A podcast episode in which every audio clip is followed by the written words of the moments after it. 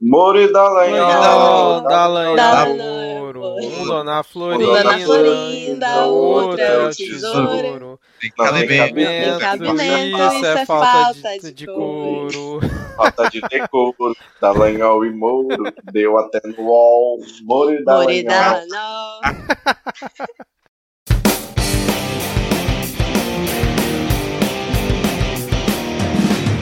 Olá, cidadão e cidadã, tudo bem? Eu sou Vitor Souza e está começando mais um episódio do Midcast Política, o nosso episódio 100% sobre política nacional, com um giro por algumas das principais notícias e fatos que ocorreram nas últimas semanas. E por aqui não tem melindre, não, hein? Vamos lá, hoje aqui temos uma estreante, eu tô falando dela, Milena Nogueira. Por favor, Milena, apresente-se para os nossos 10 ouvintes. Olá, ouvintes e participantes do Midcast. Fiquei muito feliz com o convite, estou muito feliz de poder conversar com vocês aqui hoje. Maravilha, Milena. Só para confirmar, você não é parente da Vitória, né? Não sou parente, a família Nogueira, porém, é uma família grande e bela. Poderia ser parente da Vitória, mas não sou.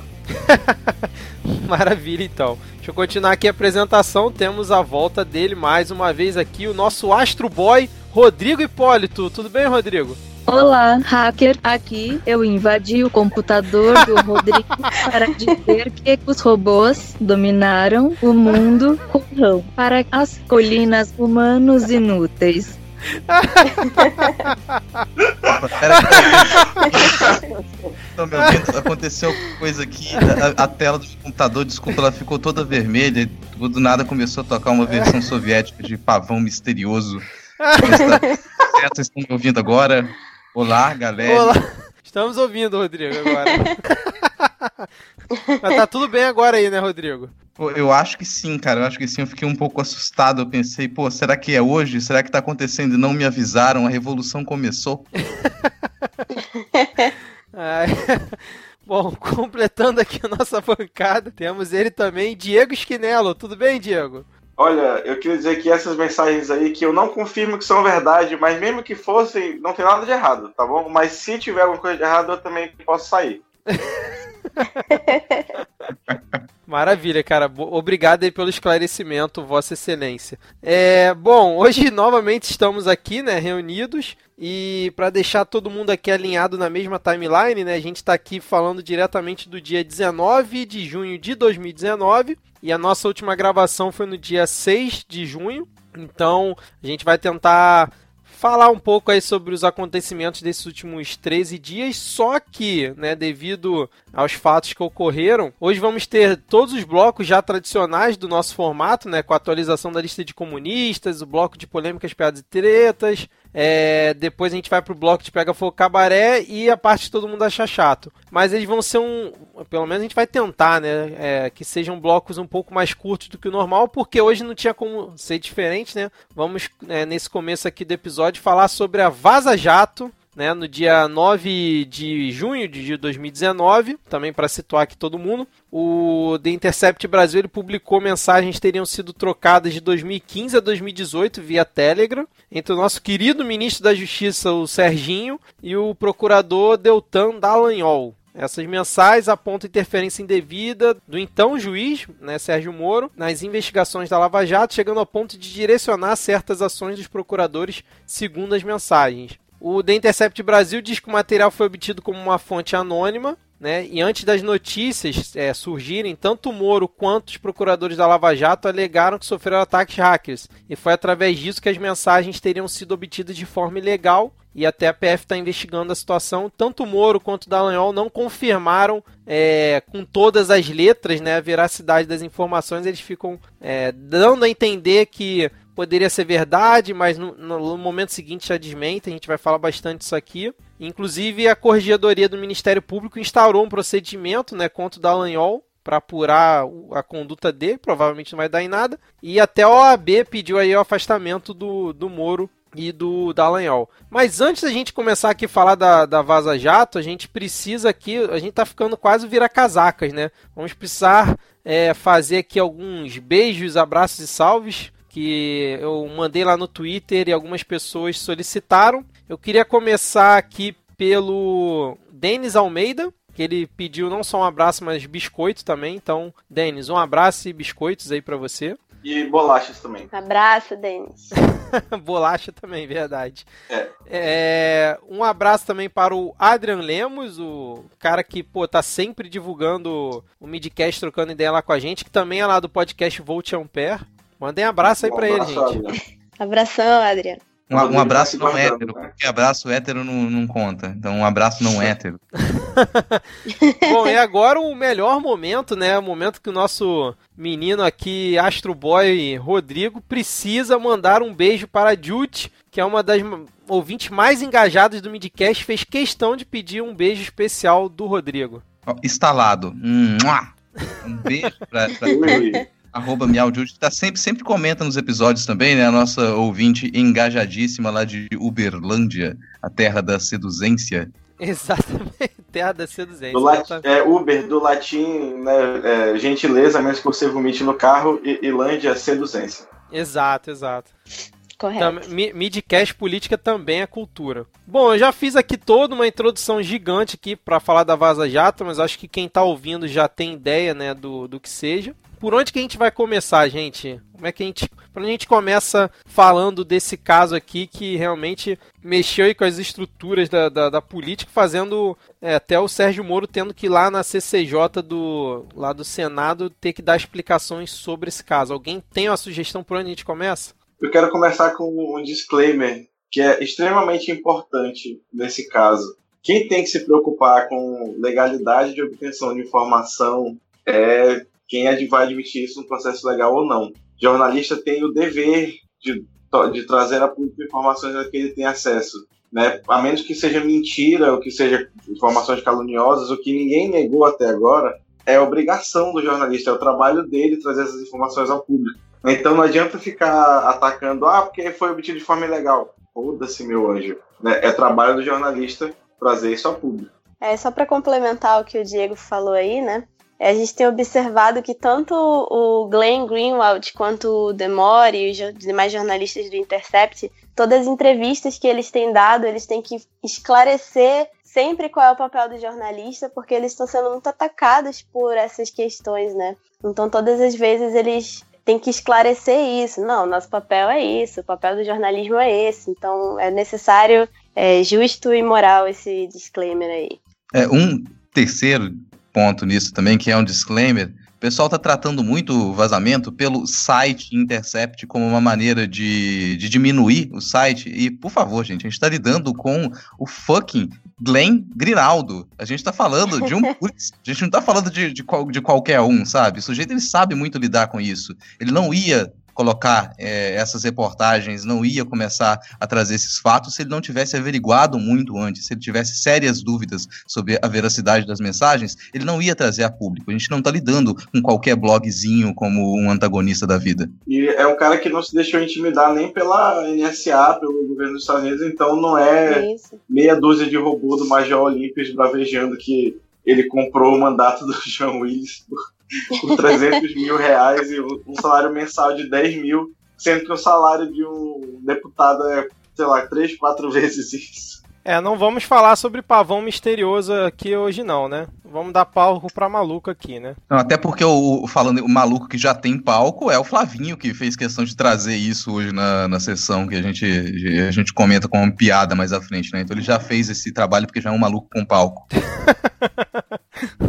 Bom, mas vamos lá, gente. Eu sei que vocês são meio parciais nesse caso, mas eu vou precisar perguntar: vocês acreditam fielmente na veracidade, na veracidade dessas informações aí, desses diálogos? É, como é que vocês estão vendo essa estratégia aí do Intercept de ficar divulgando a conta gota? Vocês acham que é a melhor gente- coisa? A gente pode ser parcial, né? Porque nós não somos juízes. Então a gente não tem de Ah!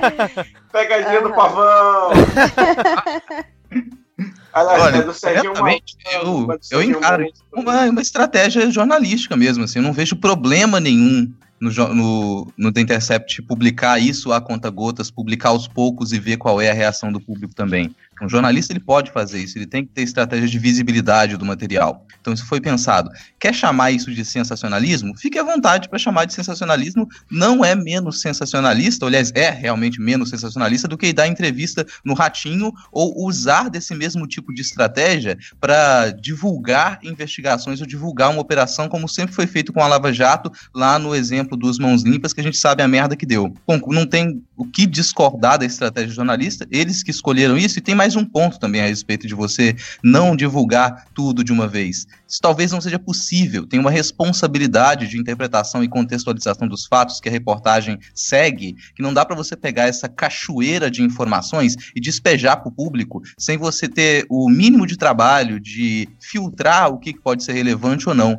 Pelo contrário, até seria muito, seria mais irresponsável, talvez criminoso, se você pegasse essas mensagens e divulgasse tudo sem saber o que, que é de interesse público ou não. O jornalista está preocupado com isso. Eu vou colocar aqui para que vocês possam é, absorver o que for de interesse público. Tem muita mensagem pessoal ali, provavelmente. Isso não daria para ver a público. E aparentemente é tanta coisa, eu, eu confio, até pelo histórico do Glenn Grinaldo, eu confio que realmente tem tanta informação que você vai demorar um tempo para decupar isso, para poder saber o que, que pode, o que, que não pode ser publicado.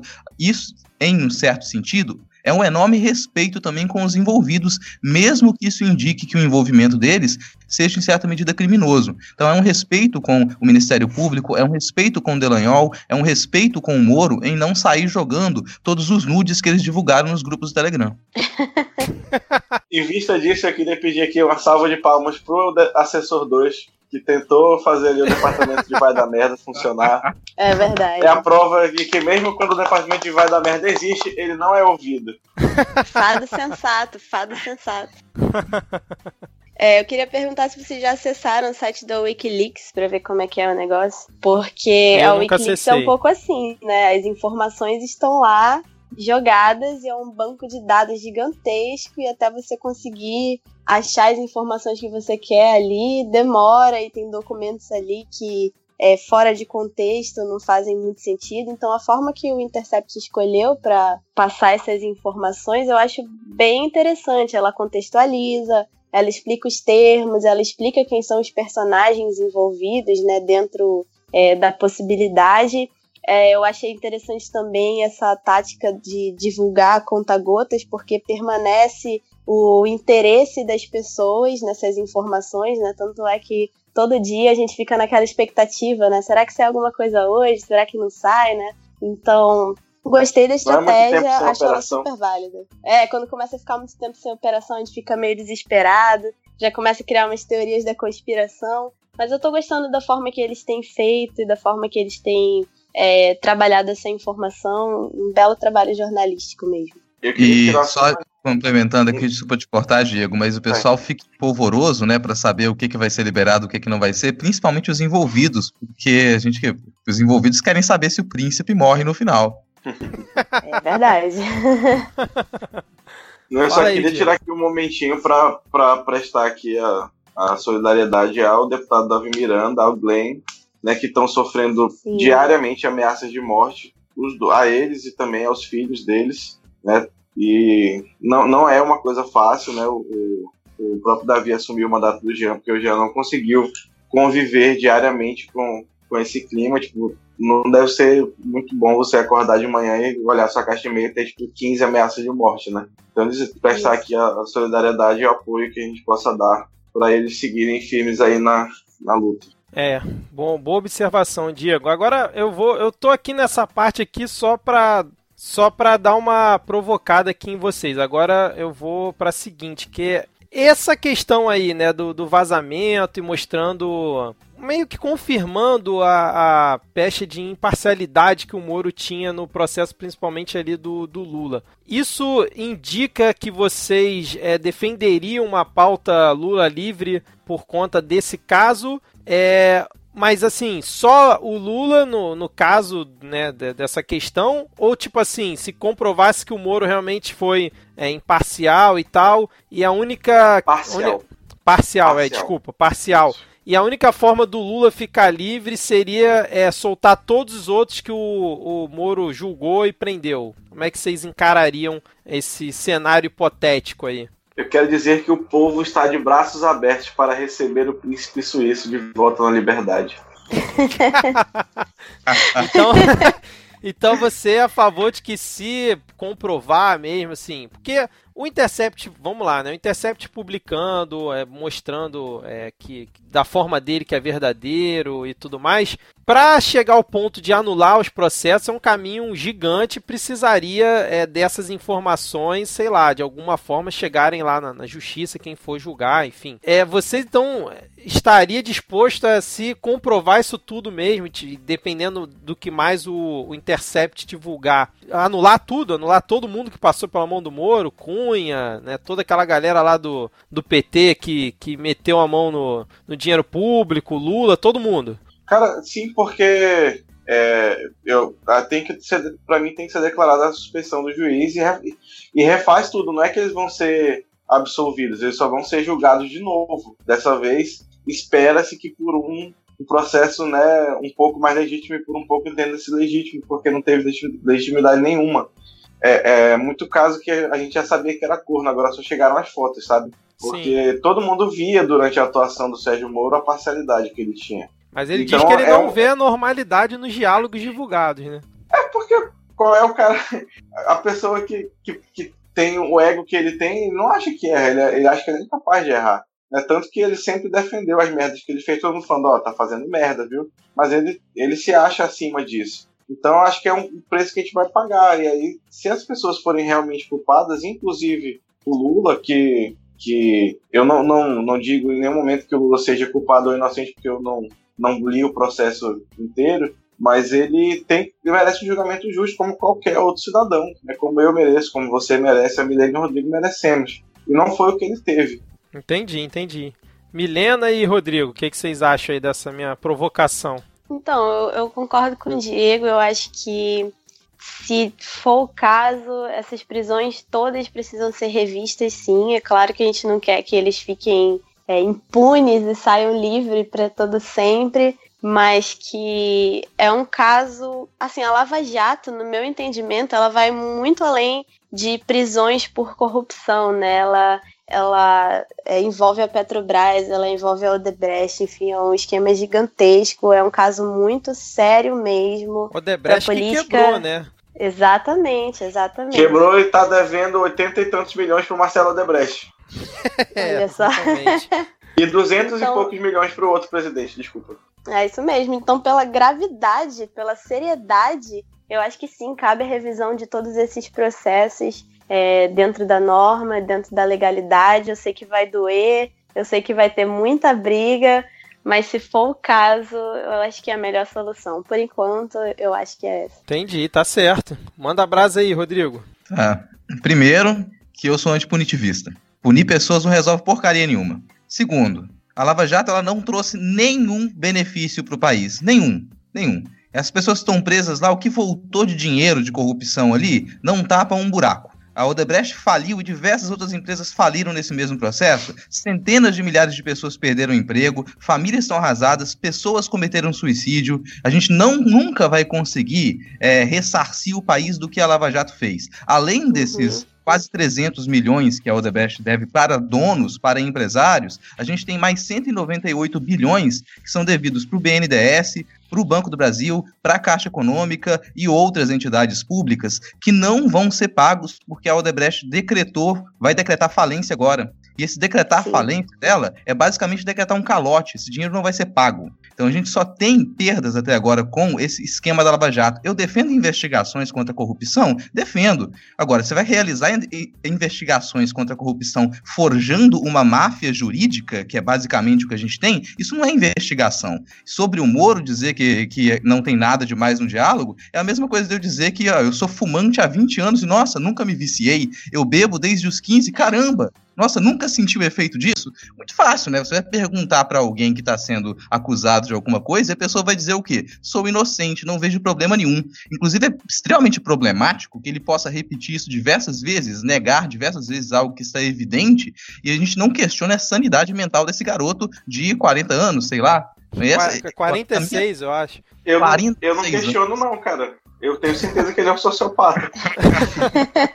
Eu não só não me incomodo que, que a gente. que que os julgamentos que foram feitos, pelo menos os julgamentos que foram feitos é, pelo ex-juiz Sérgio Moro, que eles sejam anulados desde o princípio que tenham novos julgamentos. E aí eu posso até deixar de lado a minha ótica antipunitivista, que eu sei que ela não é compartilhada pela maioria das pessoas, imaginar que sim, olha, a gente vai ser interessante para a maior parte da sociedade que esses supostos políticos corruptos, eles tenham um julgamento justo agora e quem tiver que ser condenado seja condenado. Agora, em nenhum momento, aparentemente, os caminhos da Lava Jato se direcionaram para coibir ou punir quem são os corruptores. E contando até um caso, que é um caso de trabalho, até pouco tempo atrás, eu peguei um diálogo, um debate entre um professor de direita e um professor de esquerda no trabalho, e o professor de direita defendendo que o correto é, é, é, é punir quem se deixa corromper e não punir os corruptores, que os corruptores não têm culpa. E se isso faz sentido em algum lugar, por favor, me deem para tomar o que esse pessoal tomou, porque é uma onda muito maluca. Cara, assim, eu, eu, entendo o lado de vocês, mas eu, eu confesso que eu não consegui ainda formar uma opinião sobre isso. Porque imagina o. Até usar um, o rollback que ia ser nisso, cara. Quantas pessoas, quantas pessoas não, não, não foram julgadas aí? Como é que a gente vai definir através dessas mensagens que todos os julgamentos foram é, parciais? Porque, assim, nas divulgações das mensagens até agora, até o dia que a gente está gravando, fica ali para mim claro que tanto os procuradores quanto o Moro queriam emparedar o, o Lula de qualquer jeito, né? Para mim, é óbvio, eles não vão falar isso com todas as letras, mas dá a entender. E teve a questão do FHC, que fica meio dúbio, né? Se realmente o Moro estava falando que o FHC era o é, é, quem ele não queria melindrar, dá todo a entender isso, mas também eu vi uma outra visão dizendo que na verdade ele não queria melindrar a galera de São Paulo, né, do Ministério Público de São Paulo. É, enfim, mas eu não consigo ver até esse momento que essas mensagens comprovem que, por exemplo, sei lá, o julgamento do Cunha, é, daquele do cara lá do que era o tesoureiro do Lula, que agora esqueci o nome. Vacari, João Vacari Neto, é, do PT. É, o Vacari tem e um marqueteiro também, que agora esqueci o nome, que ficou mandando beijinho quando foi preso, ficou, chegou rindo lá junto com a esposa, enfim. Eu, eu não consigo, através disso, imaginar que todos esses julgamentos foram é, injustos e, e dá, dá a entender que não tem provas, como muita gente bate na questão do, do Lula, né, dizendo que não tem prova concreta e tudo mais. Eu confesso que eu não consegui ainda formar uma opinião sobre isso, cara. Eu tô, tô bem assim, ainda esperando ter mais fatos para poder definir se realmente dá para é. julgar que o Moro foi, foi Deixa eu fazer em todos os casos. fazer uma pergunta, uma pergunta para você, Vitor. Pode falar. Como é que você indeniza alguém que foi preso injustamente? Como é que Como é você é que... repõe esse tempo? Como é que você repõe ele? Como é que você indeniza ele de alguma forma pelo tempo que ele passou na cadeia injustamente? Cara, pelo que eu vejo, assim, por exemplo, aqui no River e mexe acontece, a pessoa é solta, né? E depois geralmente entra com processo contra o Estado, né? Não, é, é, foi uma pergunta mais, mais filosófica do que. Ah, do tá, que é, não tem, não tem, porque o tempo passou é. já era, né? Não tem como, realmente. É, não... Pois é, então tipo, é, é um erro que a gente não, não tem que estar disposto a cometer, saca? Tipo, e assim, essa galera não vai ser inocentada, muitos deles, porque não é que todos os julgamentos. É, é, a gente não pode afirmar com certeza que todos foram assim injustos, mas a gente pode afirmar com certeza que todos foram feitos fora do, do rito que a lei define né, que, que tinha essa conversa que todo mundo fala é normal, e a, gente até sabe que seja normal, porque o, o judiciário no Brasil trabalha para condenar e não para oferecer justiça, né, porque ele só funciona como para preto, pobre e periférico. Então, é, é, isso é até bom para expor essa chaga do judiciário e a gente começar a pensar maneiras né, de reformar o judiciário para que ele se torne mais, mais transparente, mais justo. É, posso complementar a fala, sim, um complemento da fala, até e agora é, sem gritar, eu não estou exaltado, mas, terminei meu cigarrinho. Então eu falei, vocês deveriam xingar mais no, no episódio, que provavelmente teria mais audiência. É, mas fal, é, falando de modo mais mais lúcido assim, não é nenhuma questão de prova, Vitor. Não é nem de, em dizer, olha, a gente não tem provas que poderiam condenar essas pessoas. Em muitos casos ali, há provas. Inclusive, no caso, no, no, no processo do, do ex-presidente Lula, você tem algumas provas indiretas, algumas coisas, e principalmente no caso do Cif de Atibaia, mais do que no, no sim, triplex sim, sinal, né? E, aliás, no caso do, do presidente Lula, um dos problemas mais graves é que a ligação entre esse caso do triplex e o que permitiria ele ser investigado e julgado dentro da Lava Jato, ela é muito muito sutil, é mais uma questão de interpretação de que o Lula estaria no centro daquele PowerPoint. Fora isso, o julgamento do triplex deveria estar em São Paulo, não deveria estar com a Lava Jato. Já no sítio de Atibaia seria uma ligação um pouco maior, né? Seria mais, mais fácil de fazer essa conexão e que ainda não foi para frente. Mas digamos que as provas elas estão ali. O problema maior é que se você, eu vou fazer uma, um comparativo aqui, uma analogia muito esdrúxula, talvez ela não funcione em muitos aspectos, mas guardadas as devidas proporções, é como se você tivesse um, um jogo de futebol com dois times que podem ter ótima qualidade, eles podem ter ótimos jogadores, eles podem ter jogado muito bem. E talvez o resultado final fosse justo. Mas se você tem certeza de que o juiz ele é um ferrenho torcedor de um dos lados, se você teve algumas situações com faltas que mereceram interpretação do juiz, se você teve casos em que poderia ou não ser pênalti e o juiz apitou para um lado ou para o outro, e esse juiz ele nitidamente torce para um time, pior, se esse juiz ele é parente do cartola de um dos times, se esse juiz está envolvido, se ele, se ele toma cervejinha no bar com a galera do outro time. Se ele é sócio do outro time, se ele tem investimentos nesse outro time, como é que você vai confiar naquele resultado? É mais que justo que o time que perdeu, mesmo que ele tenha perdido talvez justamente com outro juiz, ele recorra e fale: esse jogo não foi justo esse jogo ele foi parcial. É mais ou menos o caso que a gente tem. Então está comprovado ali, pelo menos com mensagens de, desde antes do processo do presidente Lula, desde bem antes, que existe uma proximidade muito forte do juiz Sérgio Moro, do ex-juiz Sérgio Moro, com os procuradores. Se a gente consegue demonstrar que talvez existisse uma proximidade tamanha com, a, com os juízes de, com o advogado de defesa, Talvez pudesse ter uma conversa, mas aparentemente essa proximidade com a defesa nunca existiu. Sempre houve uma aproximação muito forte e por isso que aquelas mensagens que elas ah, parecem que não significam nada, são mensagens cotidianas, elas talvez sejam as mais fortes. Aquelas mensagens em que o juiz brinca com o procurador, em que ele se mostra íntimo, em que ele comenta postagens do Facebook com o procurador. Peraí, a gente, o, o, nosso Código Penal não permite que isso aconteça, não permite que haja intimidade. Se há uma aproximação muito forte entre o juiz e a procuradoria ou a parte da defesa, em qualquer um dos casos, o julgamento ele está sob suspeição. Isso, isso, não é possível. Então, inclusive para quem aí, coleguinhas e coleguinhas que é, gostam muito da Lava Jato, percebam, notem o ex-juiz Sérgio Moro macula essa amada operação de vocês. O juiz Sérgio Moro se acha a própria Lava Jato e ele destrói, ele corrompe a imagem da Lava Jato. Se em algum momento a Lava Jato almejou fazer justiça, o papel do juiz Sérgio Moro ali foi de estragar isso. Ele é a maçã podre no meio dessa cesta. É. E assim, assim, não é que você não possa ter amigos, né? Você pode ser amigo de quem você quiser, mas quando você vai trabalhar com seu amigo, você às vezes fala, ó, ele é meu amigo, não posso trabalhar com ele, não. Só isso.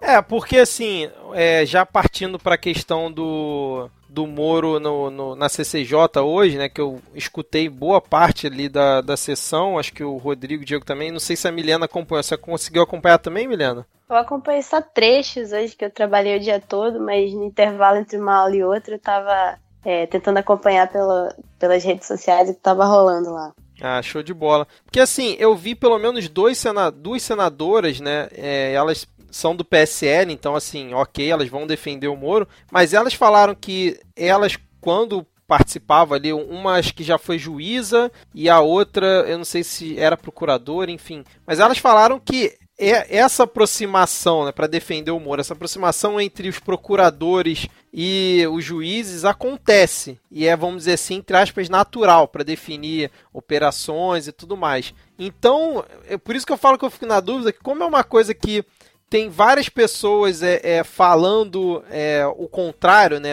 A gente tem uma grande parte falando que isso é ilegal, não digo nem ilegal, né? Seria imoral e que o Código Penal não, não, não permite, como o Rodrigo já falou, mas tem uma outra galera que também diz que isso acontece. Então, se isso realmente acontece, são pessoas que foram do, dos cargos iguais o do Sérgio Moro, como é que também a gente vai falar que quando essas outras pessoas eram juízes ou, quando, ou são juízes, também não agiram de forma parcial, entendeu? Por isso que eu falo que, com base só nas mensagens, a princípio, é, para mim fica uma coisa muito dúbia e eu não consigo é, ver essa anulação de, de, de, cara, né? Óbvio que eu tô dando, falando de orelhada aqui, porque eu não é, sou. Não, é, é, super comum cheirar cocaína, no entanto, continua Não é só porque as pessoas fazem que algo passa a ser aceitável. Se está prescrito em lei que aquilo é proibido, na prática, todos esses, é, é, essas, a juíza que hoje na sessão lá admitiu que também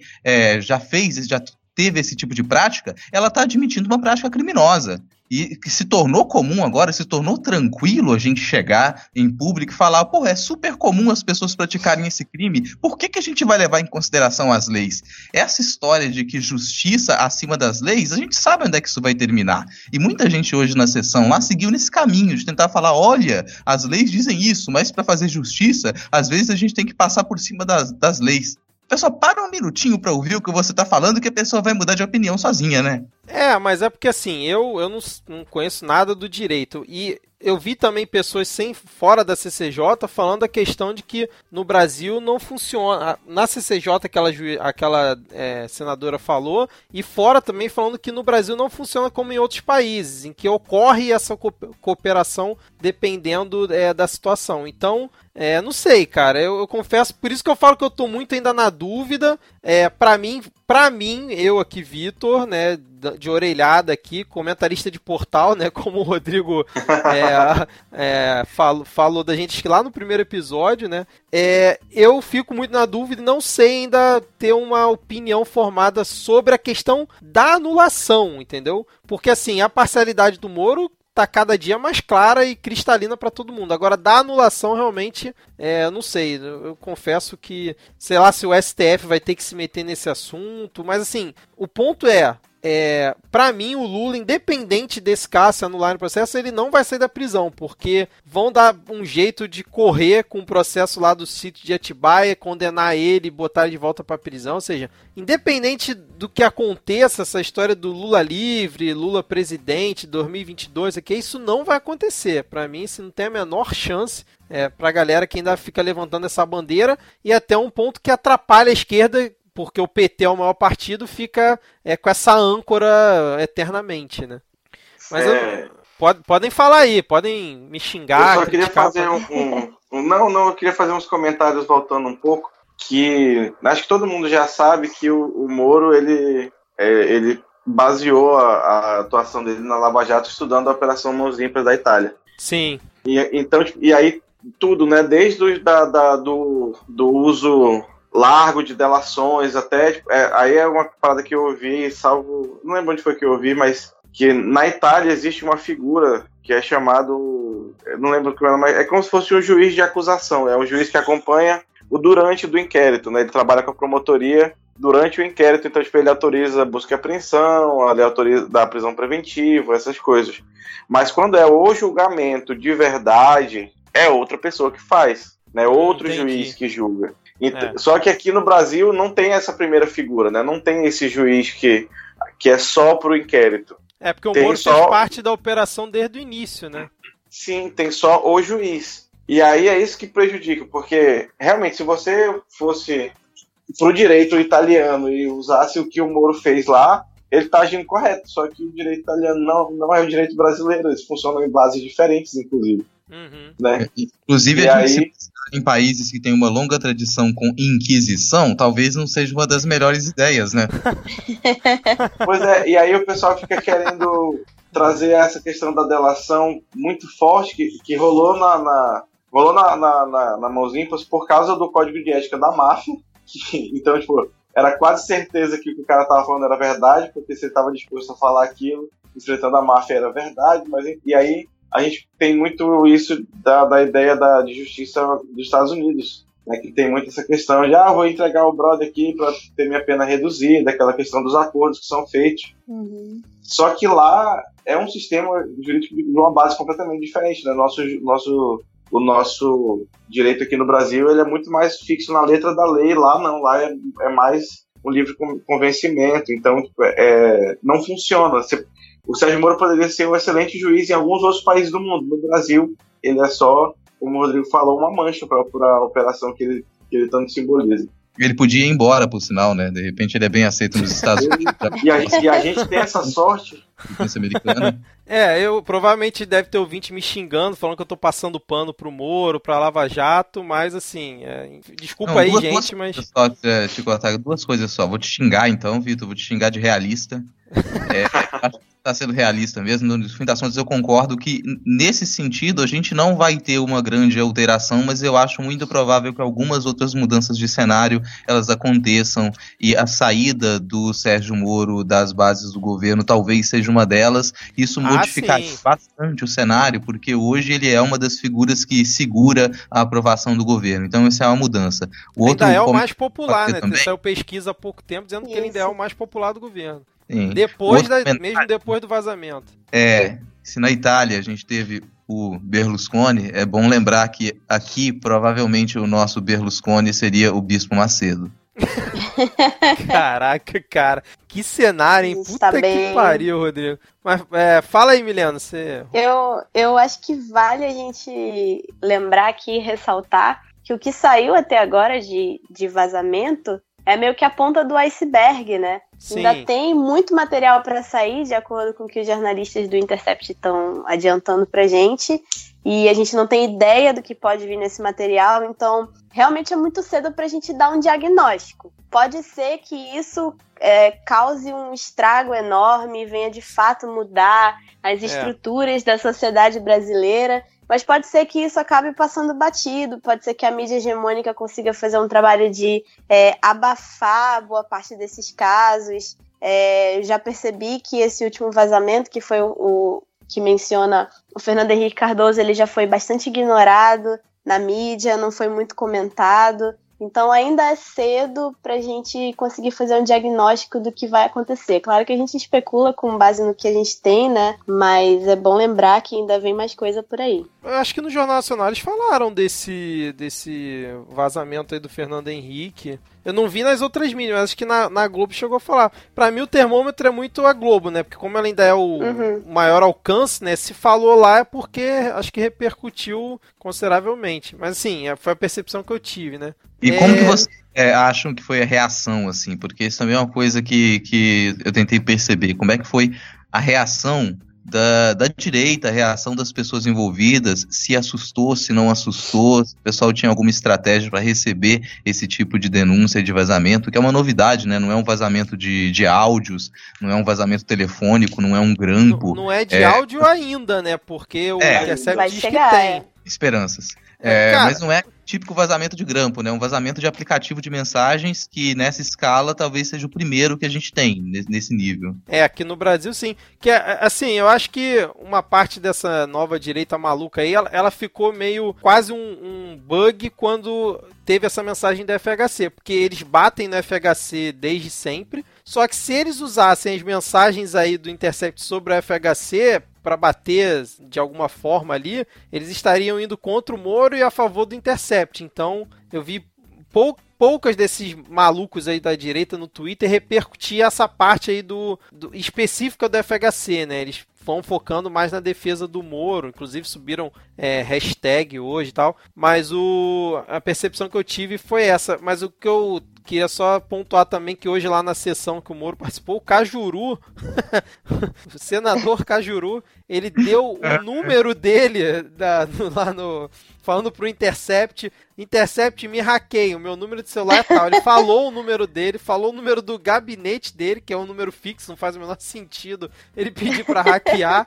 É, e, e, falou que o, deu o CPF dele, falou, ó, podem me hackear, vocês não vão achar nada, não tem nem amante. É, foi uma coisa, um ponto que eu achei é, assim, engraçado. É só que né? o número fixo pode ser operado de um aparelho celular. É verdade, é, é verdade. verdade. Mas a minha percepção Aí, foi essa. Peraí, ó, peraí. Não só para. Já que a gente está entrando na, na CCJ, eu queria solicitar aqui a, a, todos que nos ouvem, que nos acompanham, que vão até a cozinha de suas casas e peguem um pedaço de papel alumínio e enrolem na sua cabeça. Porque eu vou, eu vou dropar uma teoria da conspiração aqui rapidão. O Moro ficou tipo 5, 6 horas, não sei quanto tempo levou. Então, eu, eu parei de ver Oito. com 5 horas. 8 horas, né? Repetindo que eh, de 45 sentenças que ele proferiu, o Ministério Público recorreu de 44 e a esmagadora maioria delas foi confirmada pelo TRF4. Ou seja, já que eles estavam né, de, de broderagem, eu tenho, eu fiquei com a impressão dessa estatística de que o Ministério Público recorria só para o TRF4 confirmar logo em seguida e as pessoas já irem presas logo pela questão da prisão em segunda instância. O que, que vocês acham? Ué, mas se o, o Ministério Público não recorresse, não, já não iria para a segunda instância de qualquer forma? Só se a defesa recorresse. Entendi. É, não sei, não sei dizer, cara. Essa, essa pergunta agora tu me pegou. Eu acho que seria é, muita teoria da conspiração de 45, os caras combinaram 44, né? Se fosse, sei lá, uns 15, assim. É até... assim se eles eram tão amigos do Sérgio Moro, confiavam tanto nele, por que, que eles recorriam, então, de todas as decisões dele? Não sei, cara. Boa pergunta. Acho que a gente vai ter que esperar mais mensagens de serem divulgadas para ver se. É, Mas eu não acho improvável, não, tá? Eu não acho improvável, não. Não sei, cara, dado. Provável eu não acho nada no Brasil, cara. É. De se preocupar muito com a opinião pública e já algumas mensagens é, demonstrarem textualmente de que essa preocupação ia no sentido de nós vamos demonstrar imparcialidade, olha, vamos fazer isso aqui para parecer que a gente é imparcial. Eu não duvidaria. Cara, um estrume de gente arrastou uma senhora numa Mercedes e disse que era uma brincadeira. Eu não espero, eu não acho isso. nada improvável nesse Brasil, cara. Pode acontecer qualquer coisa, cara. Então, eu acho.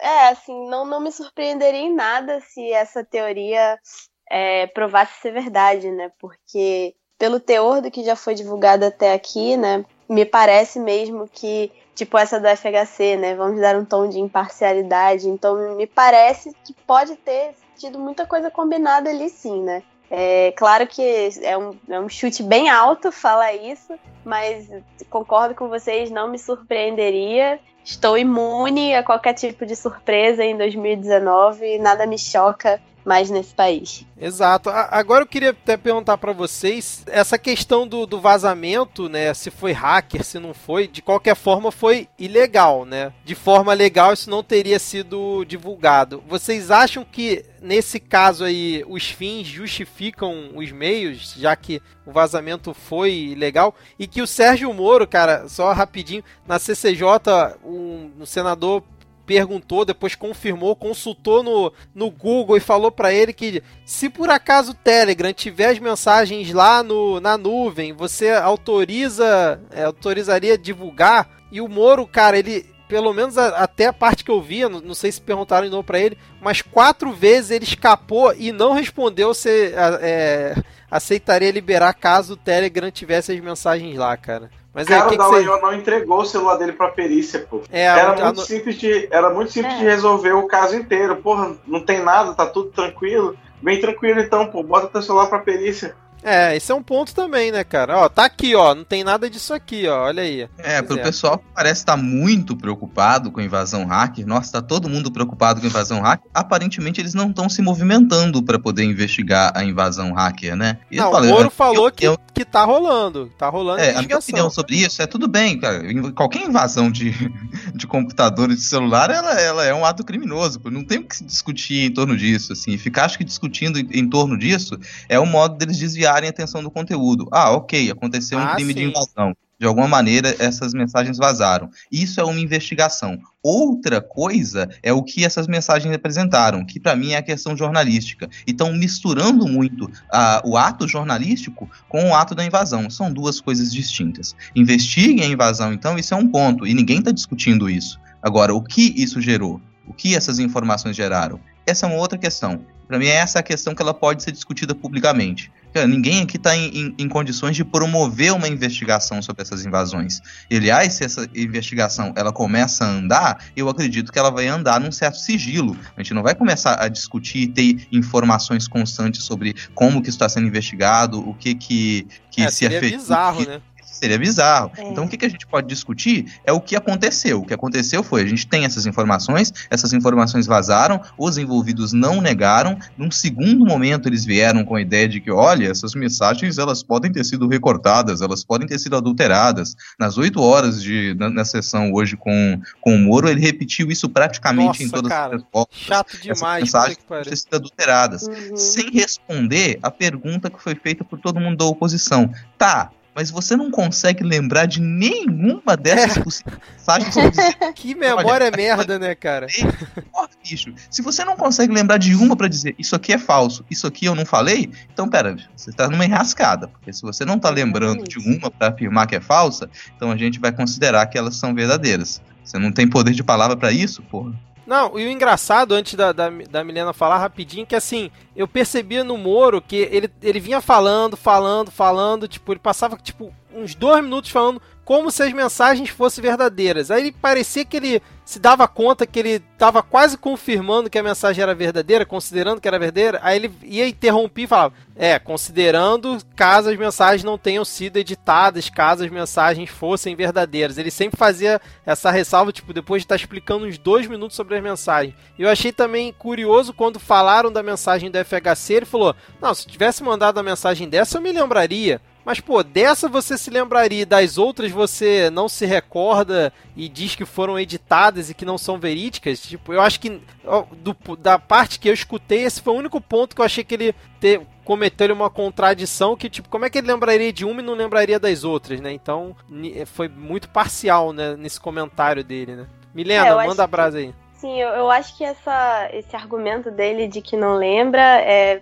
é fraquíssimo, né? E é inclusive uma contradição, porque é, a Lava Jato e os apoiadores da Lava Jato sempre bateram muito no Lula, por exemplo, quando ele dizia que, não sabia do envolvimento É do pessoal do. PT com corrupção, ou não lembrava. Então, realmente é um argumento fraquíssimo e é uma contradição. Agora, em relação a ele dizer que as, os vazamentos eles estão recortados e estão fora de contexto, teve uma das partes do vazamento, que se eu não me engano foi a parte 5, em que o, o jornalista que foi o Glenn Greenwald, ele, ele coloca os vazamentos na íntegra. Ele coloca dentro do contexto, ele coloca o texto inteiro lá, exatamente para tentar quebrar essa narrativa de que as falas estavam descontextualizadas. Então eles também estão tomando esse cuidado. Então esse argumento do Moro de dizer que, que, que tá recortado, que foi picotado, ou que um grupo criminoso de hackers está manipulando essas informações, eu acho que acho que não cabe. Não, a gente já até tocou em alguns pontos da,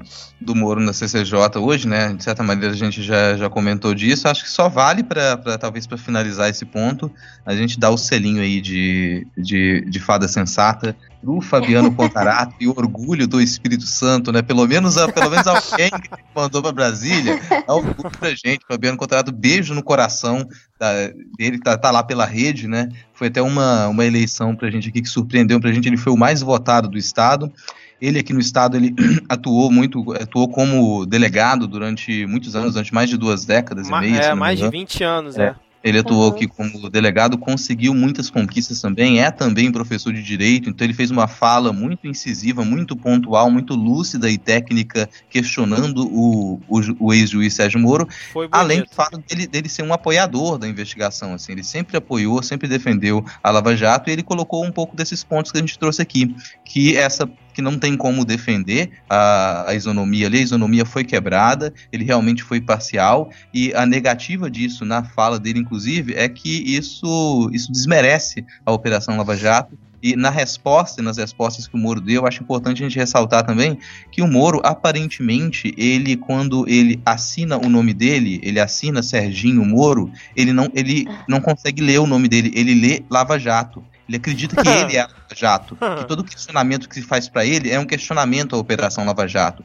Esse sujeito tá alucinado, no mínimo. Não, ele foi de uma baixeza na resposta Sim. pro, pro senador, né, pro Contarato, porque Contarato em nenhum momento questionou Lava Jato, inclusive elogiou, né, e o Sérgio Moro realmente botou palavras na boca dele na resposta, foi foi baixo demais o Sérgio Moro, cara. E aí só uma parte da fala do Fabiano que ele falou assim: "Se eu tivesse contato por WhatsApp com o advogado de contra quem instaurei inquérito, acho que sairia preso da delegacia do qual eu era titular." Pô, nessa hora deu vontade de quase bater palma, né, cara? Porque realmente foi uma, uma boa comparação, uma fala muito lúcida dele, né? Pra mim, selo de fada sensata pra ele, sem dúvida nenhuma. Concordo, fada sensata, fada sensata total. Foi ótima essa invertida que ele deu no Moro, é, escancarando a quebra do princípio de imparcialidade. Eu acho que é o debate mais importante pra gente fazer no momento, além do conteúdo em si, do vazamento, né? Então, selo fada sensata, concordo muito. Diego, você que é o patrono desse, desse selo, você concorda com isso? Não,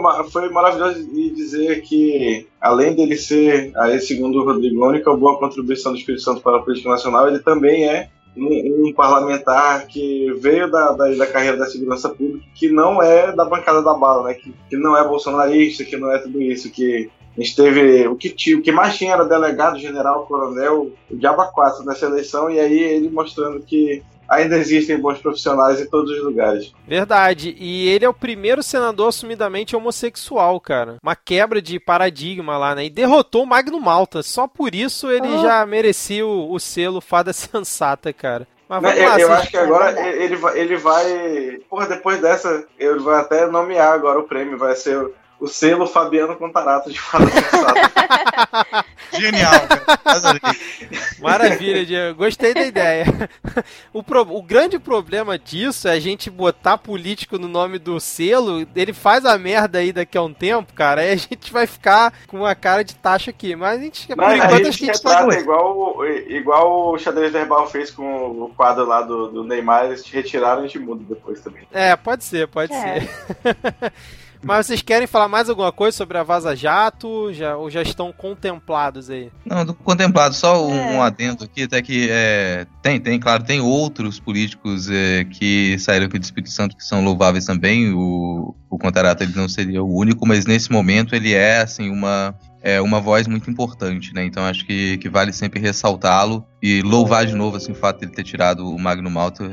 É sempre bom lembrar, a gente pode, eu vou tentar lembrar disso sempre que possível, sempre que a gente não tá do Espírito Santo aqui, vou trazer isso de memória por alguns anos. Bom, então a gente fecha aqui a parte da Vaza Jato, né? Foi um especial aqui nesse episódio. Então agora a gente vai para atualização da lista de comunistas dos Bolsominions. Bom, é, eu só consegui reunir aí desde a nossa última gravação um nome para a lista. Se vocês tiverem mais algum, podem falar aqui. O nome que eu selecionei aqui foi do Alexandre Frota, que no dia seguinte, cara, depois que a gente gravou o episódio, é, ele falou: Gosto muito do Bolsonaro, mas tenho me decepcionado demais com ele. E aí depois ele até falou que vai botar fogo no puteiro. Palavras dele, tá, gente?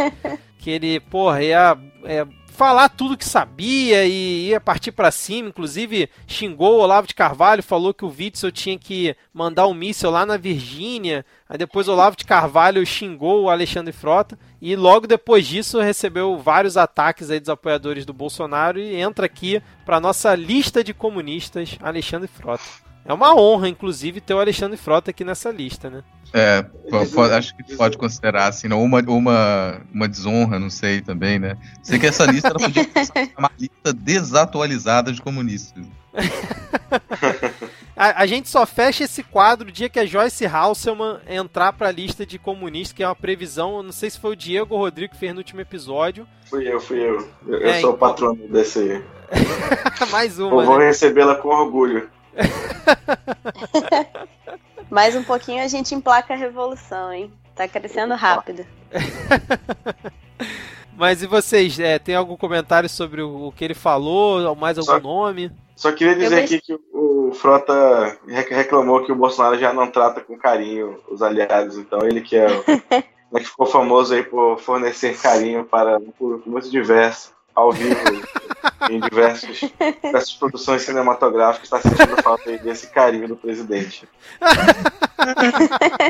Cara, eu tenho muito medo de Frota revelar tudo, contar todas as histórias, cara. Meu Deus. Assustador. Porra, seria assustador mesmo, cara. Imagina. Nossa, cara. Não, me vem assim as coisas mais bizarras na cabeça, cara.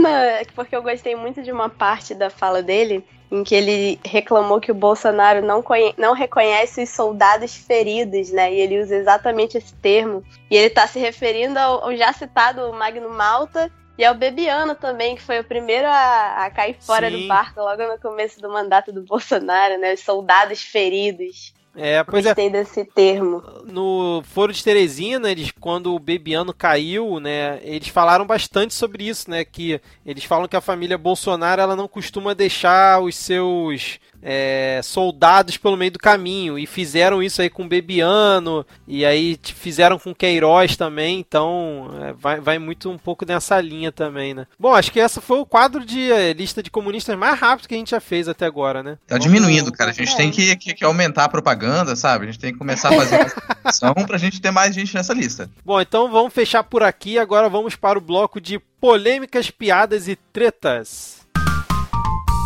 Bom, começando aqui o Polêmicas, Piadas e Tretas, acho que o primeiro tópico que a gente pode começar a falar aqui é sobre mais uma proposta esdrúxula do Bolsonaro, que é estão falando que ele está querendo acabar com a tomada de três pinos, tipo, reforma da Previdência e outras coisas. Para quê, né, cara? O negócio é ficar se importando com esse tipo de coisa. Então, é, foi anunciado aí no dia, acho que foi no dia 17, né, que o Bolsonaro tem tenta fazer essa, essa medida e inclusive é chamado por diversos assessores de a tomada do PT.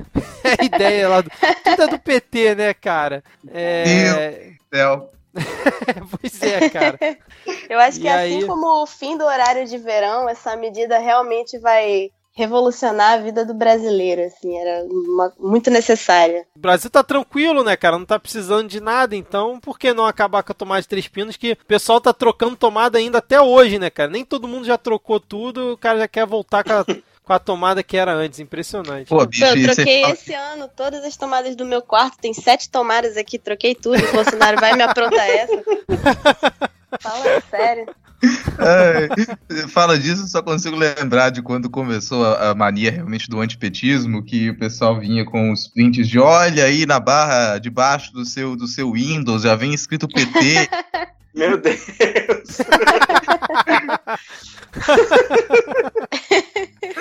Ai, meu Deus do céu, cara. Bom, então acho que não tem muito mais o que falar, né, cara? Porque mais uma coisa aí que o Bolsonaro quer voltar. Faz mais um retro, mini retrocesso aí do, do Bolsonaro nesse caso. Geralmente ele quer voltar para os anos 80, nessa ele quer voltar aí pro, só, só para 2011, né? Então é um mini retrocesso dele, mais uma. É, anos 80 é pouco, né? Ele quer voltar para antes. Mas falando em retrocesso, ele teve que dar uns passinhos atrás agora nessa última semana também, porque ele foi obrigado a pedir desculpas para Maria do Rosário, enfim, né? Exato, exato, muito bem lembrado. Fala, fala um pouco mais tarde, aí, Rodrigo. Que mais tarde. Exato, é porque já exato. tinha ele já tinha sido condenado nesse processo contra é, movido pela Maria Rosário da, daquela aquele episódio em que ele é, virou para ela numa numa sessão e disse que ela não mereceria ser estuprada por ele, pressupondo que alguma mulher mereça ser estuprada. E da, daquela época esse processo ainda rodou, não lembro como foi, mas já faz alguns anos também. E, e agora, enfim, saiu uma desculpa, uma desculpa meia boca também, porque ele ainda usa o documento da desculpa para dizer que no Fazer propaganda, contas, né, cara? Certo, né? É. É, realmente muito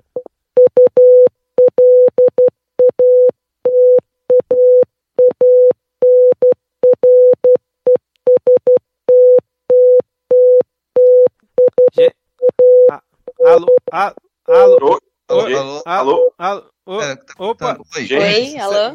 Estão, cara, vocês escutaram isso aí, gente? Ué. Mas eu, eu, entendi uma coisa, eu, se eu pescar aqui, ver se eu entendi, porque a minha formação militar tá me dizendo o que, que tá escrito. Isso é código Morse, cara. Eu acho que tá dizendo, dizendo que é. Acho que é Lula, Sério? eu te amo. código Morse? Eu acho que era isso.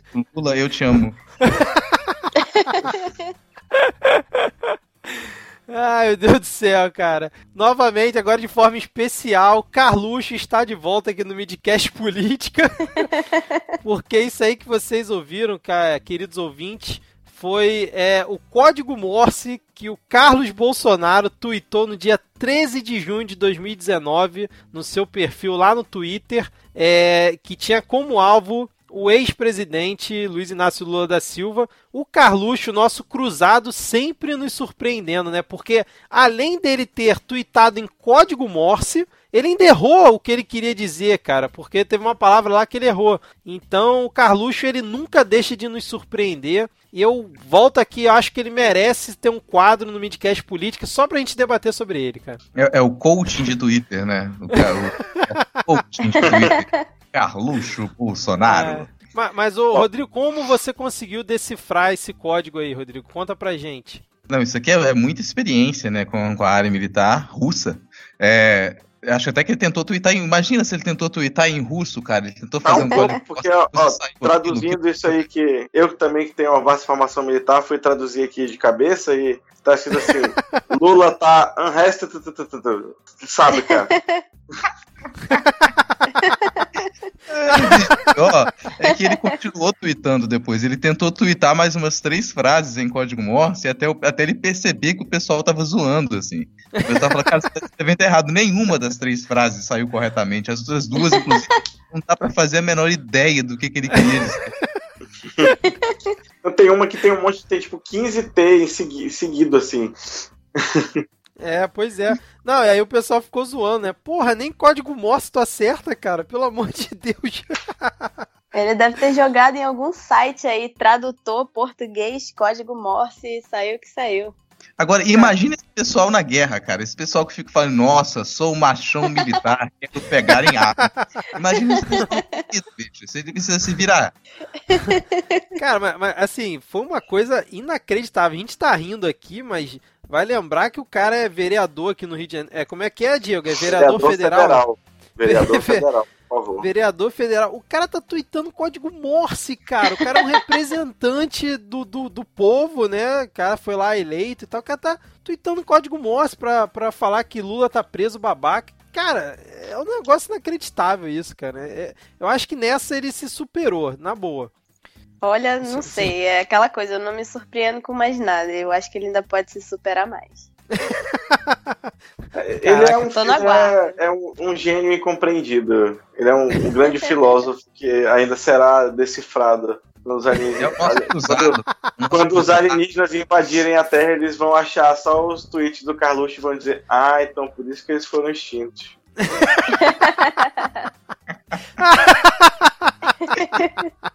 Puta que pariu, Diego. Parabéns, cara.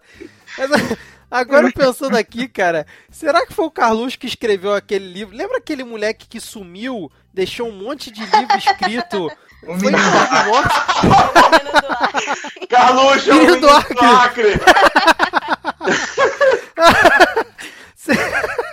será que é a verdadeira identidade? Alguém, por favor, procura se o Carlos já tweetou alguma imagem que tem pro Jordano Bruno. Por favor, gente. Se tiver isso, cara. Ai, caramba, cara. Será que o Carluxo é o menino do Acre? Putz, grila, cara. Agora, me vê agora essa ideia aqui. Será que ele ajudou o menino do Acre a escrever aqueles livros? Porque isso explicaria muita coisa, cara, na boa. Ai, meu Deus do céu, cara. Impressionante. Vocês querem falar mais alguma coisa sobre o, o menino do Acre? Ou a gente pode voltar lá pro tópico da, da Maria do Rosário depois dessa invasão hacker aqui? Mais uma, né? É, não, acho que a gente é. pode fechar por aqui. Acho que foi um sinal também que, de certa maneira, esse tópico da, da desculpa para Maria do Rosário é só também é, é um. É importante ressaltar, óbvio, né? É importante ressaltar, mas um lembrete também que é, em qualquer situação dessa tem que ter reação, se for necessário tem que mover processo, que mesmo quando é um presidente da República, ele ainda assim pode perder o processo e precisar se retratar publicamente. Apesar dessa retratação ela ter sido, como já mencionamos aqui, bem esdrúxula, né? Parece aqueles pedidos de desculpa que são desculpa se eu te ofendi, né? Então ele também ataca nesse, nesse, nesse, nesse, nessa retratação, né? Fala que ele estava sendo atacado por ela, enfim. É um péssimo pedido de desculpa, mas tá lá, né? É o que temos. Ó, dizer aqui, Rodrigo, que eu acabei de pesquisar no Twitter do Carlos Bolsonaro pelas palavras Jordano, Bruno ou Acre. E ele não menciona. Ele não menciona nenhuma vez Então eu dizer que é uma vergonha um vereador federal nunca ter mencionado o estado da federação no seu Twitter. Tá bom? Inclusive o estado do qual eu sou natural. Eu vou dizer que é até estranho, né, uma pessoa que tá há tanto tempo no Twitter aí não ter mencionado. Já é também ó, Exato, a ausência exato. é uma estranheza. Pode ser um sinal. Fica a dica pros exato. ouvintes do Acre aí também, ouvintes do Acre. Né? Dê uma olhada aí no que o Carlos está fazendo, vai dar uma cobrada lá, porque não é possível não. Afinal, né, ele é um vereador federal. E ele também Exato. atenção pro Acre. Também. Primeiro vereador federal. Mas eu, eu só vou discor- discordar em um ponto da, da Milena pelo seguinte. A nota foi totalmente esdrúxula, ridícula e tal, mas eu Uhum. acho que foi- ela foi inteligente pro discurso dele, porque provavelmente na sentença que ele foi é, condenado, dizia que ele precisava se retratar, mas não dizia como. Então ele Aham. se retratou e aproveitou para fazer propaganda do governo dele de coisas que, na verdade, é tipo, na, naquela lei lá do. Uma das leis que ele cita, não foi nem do governo dele, já veio do governo Temer e ele só promulgou. Só Então, protocolou, assim. né? É, exatamente. Então, é, apesar de esdrúxula, pro eleitorado dele, pra ele, a nota foi é, inteligente nesse sentido, né? Porque se não especificou como tem que ser a nota, ele fez do jeito que ele queria, né? Aí ficou essa coisa ridícula aqui, né? É, já que você usou a palavra Certo. inteligente, eu acho que a gente pode é, considerar que não foi ele que escreveu, né? É, Ai, claro, né? É, é um, é um bom ponto. Bom, é, mais um tópico aqui desse polêmica, piadas e tretas. A gente acho que pode passar rápido por esse, mas tem- merece o registro, que foi a quase convocação lá do, do Glenn Greenwald, lá do Intercept, pelo próprio deputado lá do PSL, o Daniel Silveira, que foi uma coisa, cara, que rendeu um meme. Tem, agora tem um meme lá do Freixo rindo, né, depois do, do que o cara tentou fazer. Porque, pra quem não viu, né, o, o cara do PSL apresentou um requerimento lá no meio da, da comissão pra levar o Glenn, ou Glyn, não sei como é que se fala certo, pra Glenn. prestar. Glenn. Pra, pre, prestar. vamos chamar ele de Grinaldo que já tá funcionando, assim. Grinaldo. Chama de Grindelwald, Não. é Harry Potter sem Harry Potter. e os vazamentos de, de Grindelwald.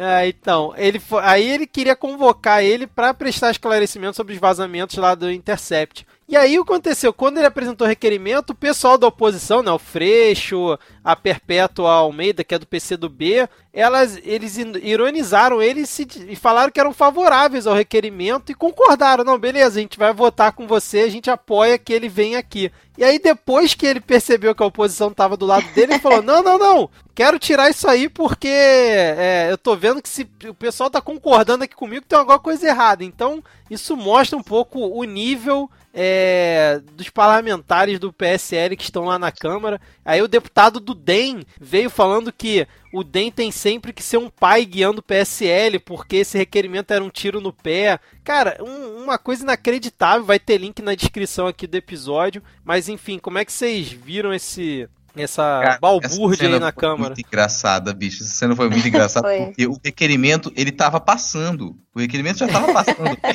O texto, ele pega o papel e fala: Eu só queria uma alteraçãozinha aqui, porque tá dizendo aqui que o Intercept hackeou, o Intercept vazou. O Intercept não vazou nada. Vazaram pro Intercept, o Intercept só noticiou. não- Só noticiou. E na hora em que o Freixo fala isso, os deputados do PSL viram de costas num desespero.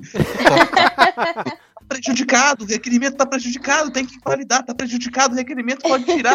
Meu amigo, o requerimento de vocês, vocês que fizeram, e vocês estão gritando que ele tá prejudicado é pra tirar, bicho, isso foi impagável, assim, cara. Foi uma indignação digna de chegar na hora do recreio e chamar o outro de filho da puta, né?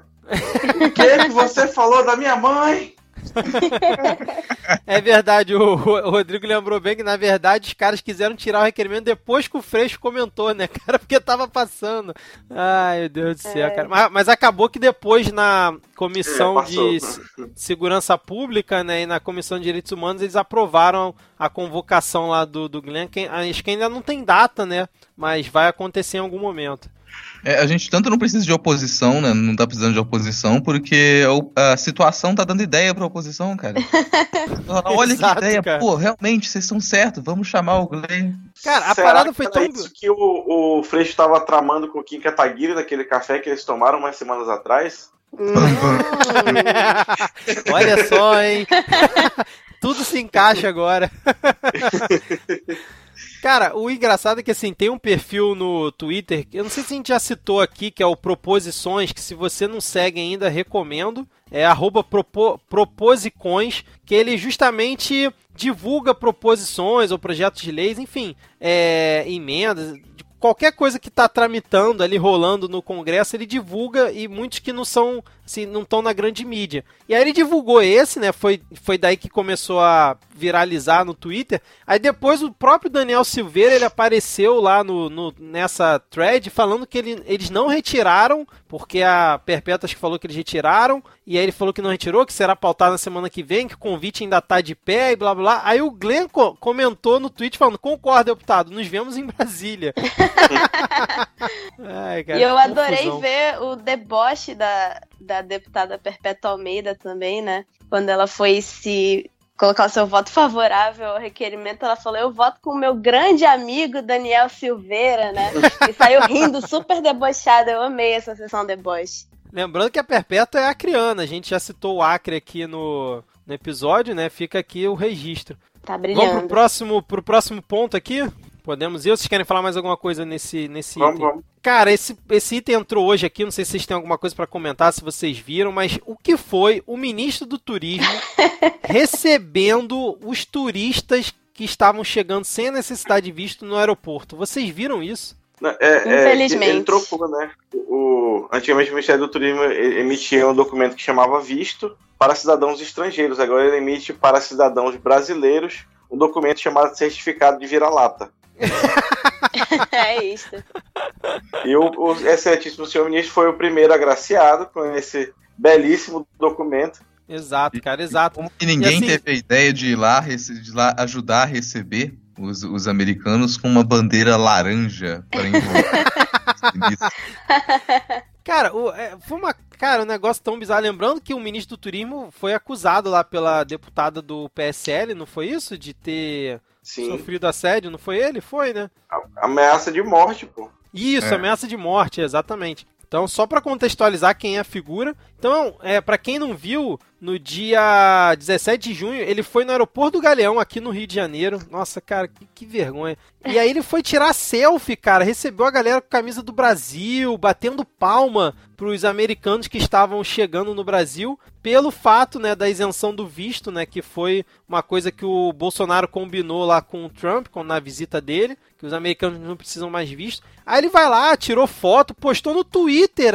Não é que alguém filmou e divulgou. Ele postou no Twitter que ele fez isso, dizendo que foi uma satisfação. E o que mais, assim, de tudo que, que é bizarro nesse caso, o mais bizarro foi ver o Hélio Negão, que tá sempre de papagaio de pirata ali do, do Bolsonaro, meio que pra dizer que eu não sou racista, né? Ele tava lá junto com o ministro, cara, também de papagaio de pirata tirando foto com, com as pessoas. É, não tem palavras para dizer o que, que eu penso disso. É inacreditável, cara. É inacreditável. E a cena dos, dos gringos chegando no embarque, aquela galera aplaudindo, os gringos sem entender nada, assim, tipo, meu Deus, é, é, é. é pra, pra mim esses aplausos, assim, rolou um momento ali, nossa, que vergonha Venha pro Brasil e ganhe de graça uma massagem no seu ego, né? Um boost pra sua Exato! Porra, podia ser o slogan do, ministro, do, Ministério do Turismo, hein, ô Diego? Porque. Puta que Eu já, pariu, já cara. vejo o Ministério do Turismo criando uma comissão de, de, de funcionários só pra ir receber gringo no aeroporto aplaudindo, né? Vai se tornar um hábito. não isso. duvidaria, eu não duvidaria. Sei lá, cara, daqui a 50 anos a gente pode olhar para isso e rir muito. Por enquanto, talvez a melhor estratégia seja encarar esse tipo de situação como se nós assistíssemos a uma sitcom. Tá aí, uma boa, uma boa visão, Rodrigo. Mas é, é, mas é aquela parte que toca piada de é, risada de gente morta, né? Você tá falando da sitcom? Exatamente. Bom, vamos lá. O último tópico aqui do bloco foi o. Acho que o, o Diego que, que, comentou isso lá no nosso grupo, ou o Rodrigo, agora eu não lembro. Que o presidente dos Correios ele ignorou a demissão né, do Bolsonaro e foi trabalhar depois no dia seguinte e foi ovacionado lá pela galera. Como é que foi isso?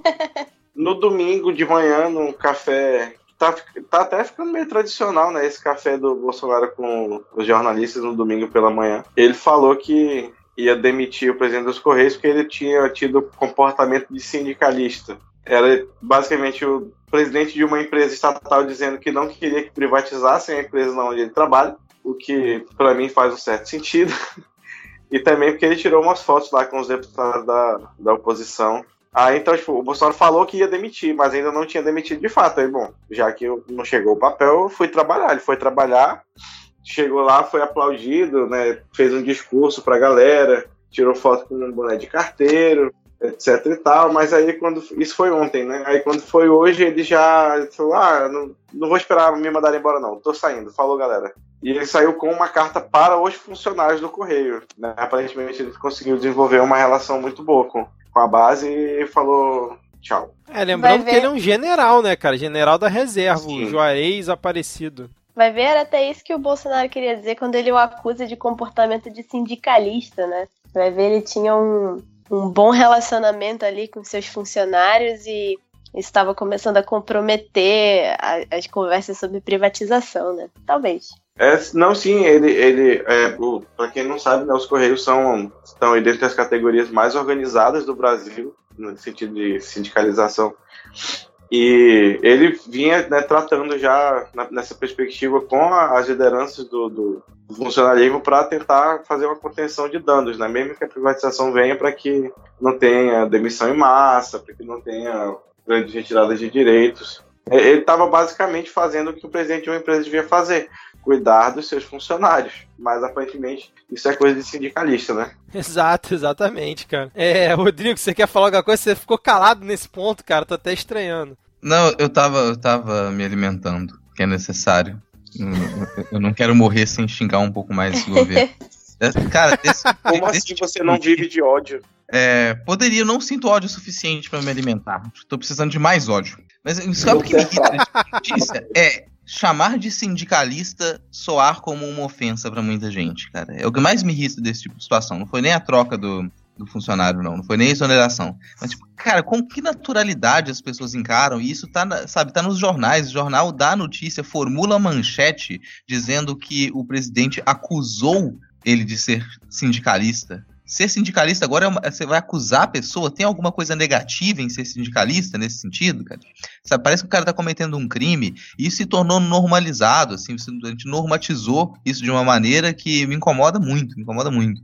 E parece que a gente não, não se esforça nem um pouco em corrigir isso, e os jornais mantêm, sabe? Acusou de ser esquerdista, acusou de ser sindicalista, acusou de ser comunista, acusou de ser petista, pressupõe que realmente é errado você tomar qualquer uma dessas posições. É, bom, já que a gente tá falando de demissão e gente do governo, vamos então pro próximo bloco, porque tem mais um cara aí que foi. Foi não, né? Pediu demissão do governo. Então, Pega fogo, cabaré. Cadê Diego? E pega fogo, cabaré. Hoje eu não arredo o pé. Pode vir que eu tô no ponto. Nananã, nananã. Falei que eu ia pegar a letra. Parabéns, parabéns, cara.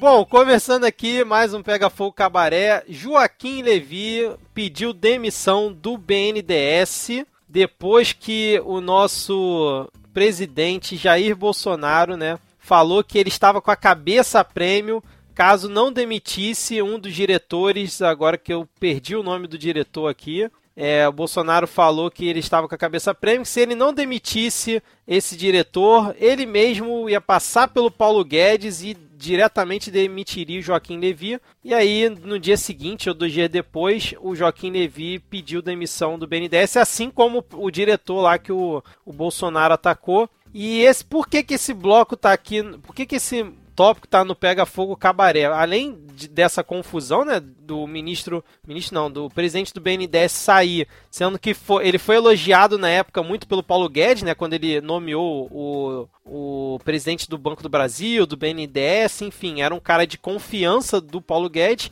O presidente da Câmara, Rodrigo Maia, que eu não aguento mais concordar com ele, é classificou como covardia sem precedentes essa situação e espinafrou lá para cima do, do Bolsonaro de ter feito isso publicamente. Como é que vocês acompanharam esse ponto aí? Começando pela Milena. Então, foi bem claro que ele estava sofrendo um ataque por causa da indicação do, do economista, né? economista que havia trabalhado no governo PT. E me parece uma tentativa do Bolsonaro de meio que limpar o governo, né? Uma tentativa de tirar do governo essas, esses resquícios do, do período do PT, né? Então, é claro que foi assim, detesto concordar com o Rodrigo Maia, né? Até porque pois o é. Joaquim é. Levi também não é uma pessoa com quem eu gostaria de concordar, afinal de contas ele defende é, as reformas é, as quais eu sou contra. Mas é isso mesmo, realmente foi feito de forma covarde. Cara, eu não acompanhei muito, muito de perto essa questão aí não, mas dizer que é, é, é tá, é o padrão, né? Se, no bloco anterior a gente falou do, da, do requerimento, que quando a oposição apoiou passou a ser ruim. Aí tentaram mudar a lei lá do negócio da aviação civil para você poder voltar a levar bagagem. Mas a emenda que especificamente permitia você voltar a levar bagagem de graça era de um parlamentar do PT o Bolsonaro vetou. Então, se o Joaquim Levy teve no governo do PT é porque não presta, é vagabundo.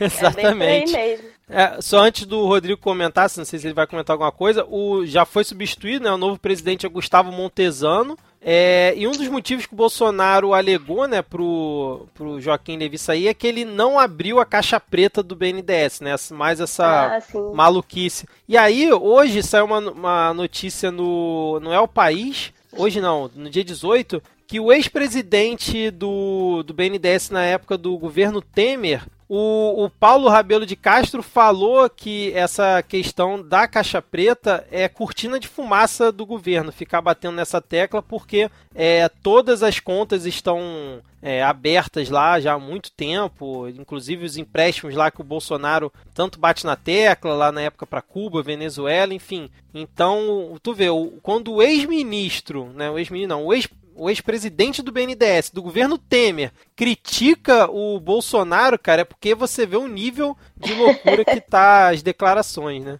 Mas o Temer era petista, ué.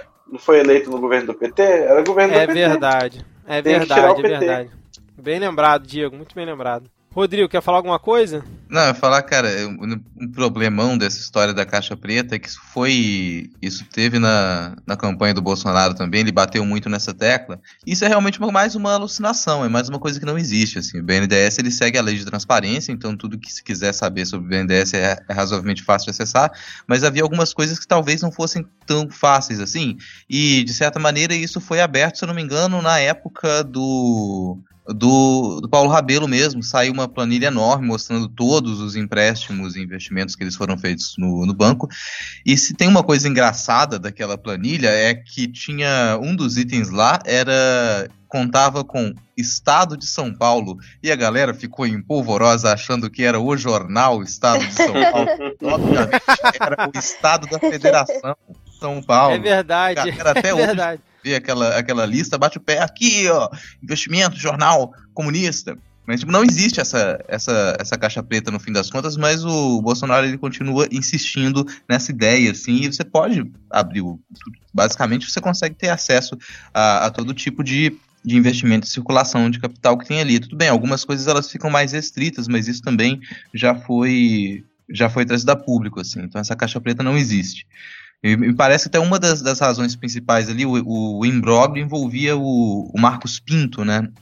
Não me engano, era esse o nome, que o Marcos Pinto ele tinha sido nomeado pelo, pelo Joaquim Levy uma, uma, ou duas semanas antes. E esse pessoal é tão paranoico e às vezes parece que eles ficam ali gastando o seu tempo em picuinhas, nesses cafés, nesses jantares, em debates acalorados em grupos de WhatsApp. Esse, esse Marcos Pinto, a ligação dele, com, o, com os governos petistas é uma coisa muito é sutil, assim, uma coisa muito frágil. Ele basicamente era um cara que ele estava trabalhando ali, sabe? Não era nem alguém pra gente defender que estava lá também, não. Mas ele assumiu essa, essa secretaria, né, como diretor de mercados de capitais do BNDES, e observaram que ele já tinha feito parte do, do governo Lula. Ele ficou uns dois anos uh, acho que fazendo parte, atuando no governo Lula, e tinha sido chefe de gabinete do Demian Fioca, que é, é, é entendido como um nome ligado ao Guido Mantega, que, era, que é ex-ministro da economia da Dilma, e por conta dessa ligação de ser primo do primo do primo do primo do primo do primo, ele é um nome nada muito quisto pelo Bolsonaro. Levi tentou explicar para ele que isso não faria o menor sentido, que você tinha ali um funcionário que ia atuar pelos princípios liberais que eles regeriam ali a. Uh, a economia não só do jo Joaquim Levy, mas também do Paulo Guedes. Os dois são formados né, em Chicago, os dois são Chicago Boys, então eles são alinhados realmente. Mas não foi o suficiente você argumentar, você usar com lógica para falar com o presidente. Aparentemente tem vozes que falam na cabeça dele ou que são transmitidas através de controle remoto pelos filhos que disseram que era para ele demitir o Joaquim Levy. Lembrando só que o novo presidente do BNDES é um cidadão de bem porque ele já foi condenado por arrombar portões de condomínio, né? então ele está alinhado bem com o governo. Ele encaixou Mas... perfeitamente. Tem um Exato. outro desdobramento dessa história aí, que o Fernando Haddad, ele foi saiu em defesa do Marcos Pinto no Twitter, né? Relembrando aí o tempo que ele trabalhou no governo PT, dizendo que o governo Bolsonaro perdeu um grande talento e aí surgiu uma certa polêmica, né? Pô, o cara tá, tá defendendo Joaquim Levy aí, o que que tá acontecendo, né? E aí vários bolsonaristas foram no comentário desse tweet dizer que, na verdade, o BNDES tinha que ser extinto e ponto final. Ou seja, o BNDES Porra. vai sempre ser lembrado por essa galera como é, uma, uma fonte de ajuda para Cuba e Venezuela. Anarcocapitalismo acima de tudo. Bom, outro que saiu do governo, cara, foi o general Santos Cruz, é, que deixou aí o governo, já foi substituído pelo general Ramos, se eu não estou enganado. É, ele que foi alvo aí do Olavo de Carvalho e do Carluxo recentemente, de todos aquele, aqueles tuiteiros lá de direita completamente malucos e insanos. É, só que aí depois que o, o Santos Cruz foi demitido, surgiu uma notícia que eu depois não vi se, se é, aprofundaram, de que um dos motivos para ele ter sido demitido teria sido ele barrar verbas para o Olavo de Carvalho, né? Que parece que estavam solicitando que dessem verbas para o Olavo fazer acho que um, um blog ou um site, alguma coisa Era um tipo. programa na EBC. Isso, muito bem, Diego. Um programa na EBC, exatamente. E como é, como é que vocês, vocês viram mais alguma coisa desse, desse caso ou morreu só nessa notícia? Eu não lembro qual foi o site que teve, mas eu vou deixar também aqui na, na descrição do, do episódio. Não, eu fiquei sabendo que eles trocaram farpas, mas eu não, não sei exatamente o motivo, não. É, não, tinha uma previsão aí. É, também é, não verifiquei a fonte, mas eu preferi acreditar porque a minha vida é mais divertida assim. Que, que é, eu, acho que eu acho que ultimamente é, é um motivo válido para você acreditar nas coisas, já que o presidente da República trabalha nesse, nesses termos, né? Eu, enquanto servidor público federal, tenho que trabalhar com as diretrizes do governo. então tinha. É, saiu essa notícia aí, né? Que seria, o Olavo receberia 100 mil dólares por mês. Tanto que tipo, foram duas propostas. A primeira de 320 mil reais quando o dólar estava 3,20 e outra de 400 mil reais quando o dólar estava 4 reais. Então, né, fazendo essa continha de padaria, o Olavo receberia esses 100 mil dólares por mês para fazer um programa no, na ABC que onde ele disseminaria suas maravilhosas e progressistas e cientificamente acuradas ideias. É, exatamente. Assim, tem aqui um link no. É, essa notícia é na revista Fórum, né, do, do Olavo, mas no G1 tem dizendo aqui que foi até o. Parece que o blog do, do Valdo Cruz, né, informou aqui na matéria. Parece que ele estava cancelando vários contratos e vetando a distribuição de verbas para alguns blogs. Então, é, pode ser que realmente tenha alguma coisa aí é, ligada a isso, né? Até porque a galera do Olavo que atacou muito ele na, nas redes sociais. Né? É, mais algum ponto aí sobre Santos Cruz? Acho que Acho só que comentar vale... aqui o substituto né, do Santos Cruz, que, que já entrou também, que é o general Luiz Eduardo Ramos, que aparentemente é um esquerdopata aparentemente nós estamos diante de mais um perigoso comunista militar. O Eduardo Ramos, ele é conhecido aí por ter boas relações com o pessoal de esquerda, inclusive o pessoal do PSOL, né? Que ele, ele já até o, a família Bolsonaro aí, que em alguma reunião, se eu não me engano, ele chamou o Carlos Mink, mais não sei quem, para sentar do lado dele, reservou lugares do lado dele. O Carlos Miquel já, já que fez viagem com ele para a Amazônia, em algum sentido já elogiou ele bastante, disse que é uma pessoa dentro da área militar com quem dá para conversar, são praticamente amigos ali. É, mas é claro, continua a ser um dos apoiadores do Bolsonaro, que foi um dos primeiros a ir lá fazer visita ao Bolsonaro quando ele levou uma facada. ai, ai. Podemos seguir aqui pro último tópico É, do Pega só- Fogo Cabaré? Só rapidinho sobre o general Santos Cruz, né? Vale ressaltar que ele foi um dos é, líderes e cabeças ali na intervenção do Brasil no Haiti, né?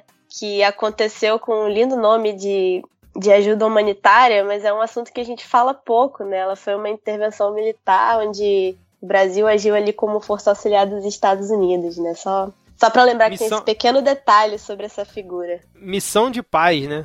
Missão de paz da ONU. Eles chamavam também, É, exatamente. Quando todo mundo tá morto, as pessoas estão em É, paz. estão em Então, paz, des- exato. Descanse em paz no Haiti. Aliás, cara, você falou de Santos Cruz, eu lembrei do General Heleno fazendo flexão hoje com o Bolsonaro e o. Dória, cara, que coisa grotesca, a noite tava quase cara. acabando, a gente já tava quase terminando isso. De imagem na minha memória. Ai, caramba, cara, eu vou, eu vou anotar aqui pra deixar link também na descrição, mas não vamos comentar sobre isso não, que o programa já tá gigante. Fechando aqui o Pega Fogo Cabaré, novamente, sou obrigado a concordar com o Rodrigo Maia. E aí eu vou perguntar pro patrono do selo Fada Sensata se o Rodrigo Maia merece o selinho de Fada Sensata por ter dito que o governo é uma usina de crises. Assim, a gente é, a está acostumado a gente concordar com o Felipe Neto, a gente concordar com, com essa galera, então dar o, o, o prêmio Fabiano Contarato de Fada Sensata para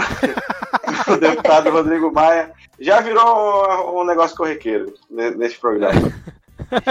Exatamente, exatamente. Podemos ir aqui agora pra parte que todo mundo acha chato ou vocês têm mais algum comentário? Só queria fazer uma Eu só contribuição. queria. Faz aí, depois eu faço. É uma contribuição completamente inútil, mas como em praticamente todos os programas eu tenho que fazer alguma referência a Game of Thrones, eu gostaria que as pessoas é, só jogassem no Google aí, é, joga numa aba Rodrigo Maia e na outra vocês jogam Podrick Game of Thrones oitava temporada e vocês comparem o Meu Deus, sim! Meu Deus!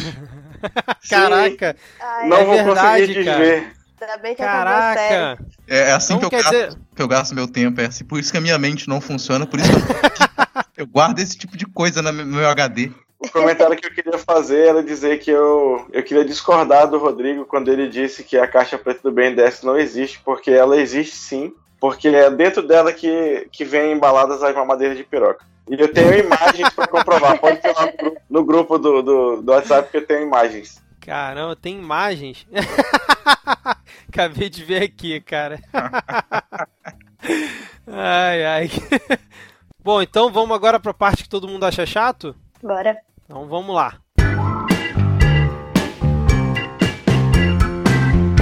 Começando aqui nosso último bloco de mais esse programa gigante aqui. Culpa aí do Intercept, da sua Vaza Jato. Diego, você quer começar aqui falando sobre algum tema, do, do que tá na pauta, do que não tá na pauta? Pode ficar à vontade aí pra começar esse bloco. Cara, eu vou falar aqui rapidamente sobre a intervenção do governo federal nas universidades federais, né? Pra, só dando um pouco de contexto, o cargo de reitor da Universidade Federal ele é um cargo diretamente subordinado ao Ministério da Educação, né? Então é um cargo nomeado livre- livremente entre aspas pelo pelo ministro, só que desde sempre, né, desde, desde a redemocratização, tem-se o costume de fazer eleições nas universidades para garantir né, uma tal de uma democracia aí, né, uma parada louca que inventaram, né, um tal dos gregos aí, não sei o quê. Então, sempre houve é, é, o processo oficialmente corre assim, você envia uma lista tríplice para o ministro e o ministro nomeia um desses três. né. usualmente, como era de se esperar, o primeiro colocado na eleição sempre é nomeado. né, e isso vinha sendo respeitado de uma forma bem tranquila né, desde a, de a redemocratização. Mas aí o Bolsonaro achou que não, e os seus brilhantes ministros da educação também acharam que não. E aí, combinando isso com a investigação de vida pregressa que vai começar a rolar para todo e qualquer servidor público que vá assumir um cargo de chefia, eles nomearam na Universidade Federal da Grande Dourados um, um interventor de fato, porque é um, um reitor pro- pro tempore, né, que não estava na lista que foi enviada, né, foi feita a eleição na, na universidade, foi enviada a lista e foi nomeada é, é, interinamente uma pessoa estranha a essa lista. E na Unirio também, nessa semana, foi nomeada. E esse agora já foi nomeado definitivamente. Ele vai ser o reitor da Unirio, foi nomeado também uma pessoa que sequer concorreu no processo eleitoral. Ele nunca concorreu, inclusive, no processo eleitoral da, da universidade. E também na Universidade Federal do Triângulo Mineiro, onde o segundo colocado foi nomeado em vez do primeiro. E isso né, fere. É, é, mais, é só mais uma flecha cravada aí no corpo da tão sofrida autonomia universitária que já quase não existe, né? Que o governo tenta estrangular o orçamento e agora até tenta é, tenta não, de fato subverte a ordem democrática que devia imperar dentro do ambiente universitário para nomear quem ele quer, né? Dizer que a mamata acabou, mas eu não sei para quem, né? Porque você pegar um processo eleitoral legítimo e conduzido, onde o, a população, né, no caso a comunidade universitária, expressa a sua vontade, dizer que ele é inválido nomear quem você quiser, é um processo de autoritarismo, um processo ridículo.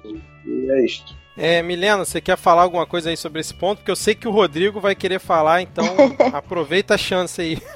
Não, realmente, é só mais uma consequência do ataque ao, ao ensino público é, que tem acontecido, aos ataques, dos ataques no ensino público. É claro que nomeação de interventores é uma prática antiga, outra prática antiga que o Bolsonaro está resgatando.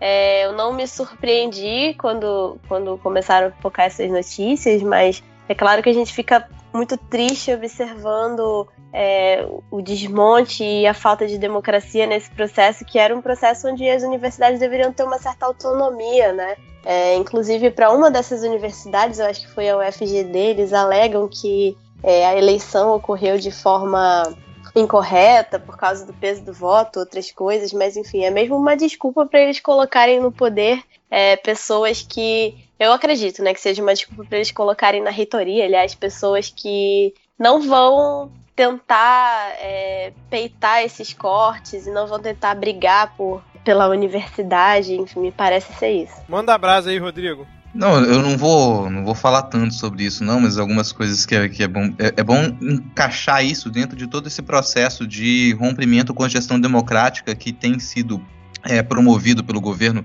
desde 1 de janeiro. Isso, isso está junto com a, dissolução de colegiados, sabe? Está junto com a tentativa de retirar a, a voz da população civil organizada.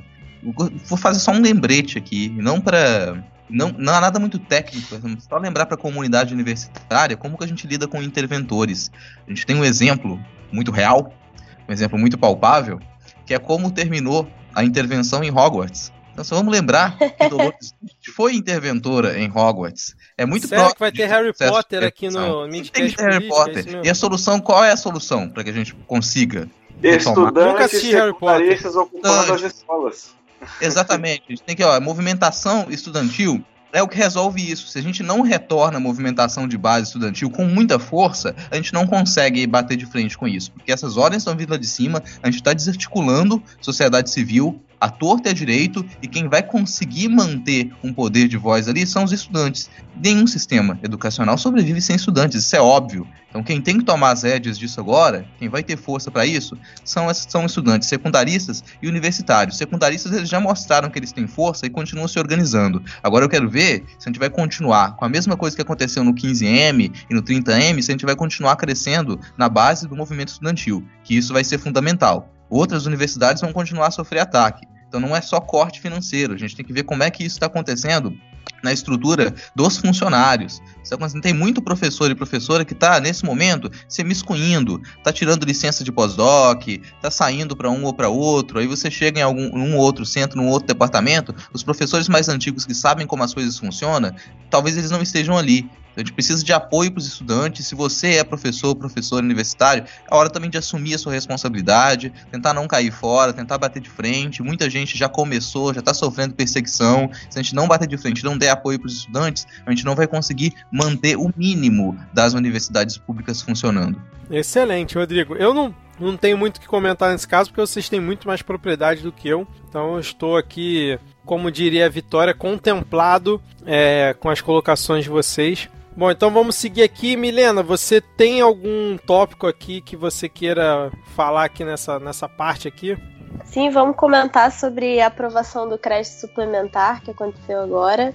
É, ele foi aprovado em unanimidade, unanimidade, tanto no Senado quanto na Câmara, né? É claro que quando ele estava sendo discutido ali, houve uma certa é, resistência dos parlamentares da oposição, mas ele foi votado, ele foi aprovado, é, ele derruba vários vetos pre, é, presidenciais e libera uma grana, né? E o que é curioso, que me chamou a atenção sobre esse processo aí, foi que o Bolsonaro e os filhos, eles, é, antes da votação, passaram um tempo nas redes sociais fazendo uma pressãozinha, né? Tipo, olha, se não for aprovado esse crédito aqui, não vai ter dinheiro para pagar a aposentadoria. Se não for aprovado isso aqui, não vai ter dinheiro para o Bolsa Família. Eles meio que estavam tentando, não vai ter dinheiro para as universidades, né? Porque para pesquisa científica, enfim, que estava muito é, esteve muito em discussão agora no mês de maio. Então, ele fez essa, essa chantagemzinha, né?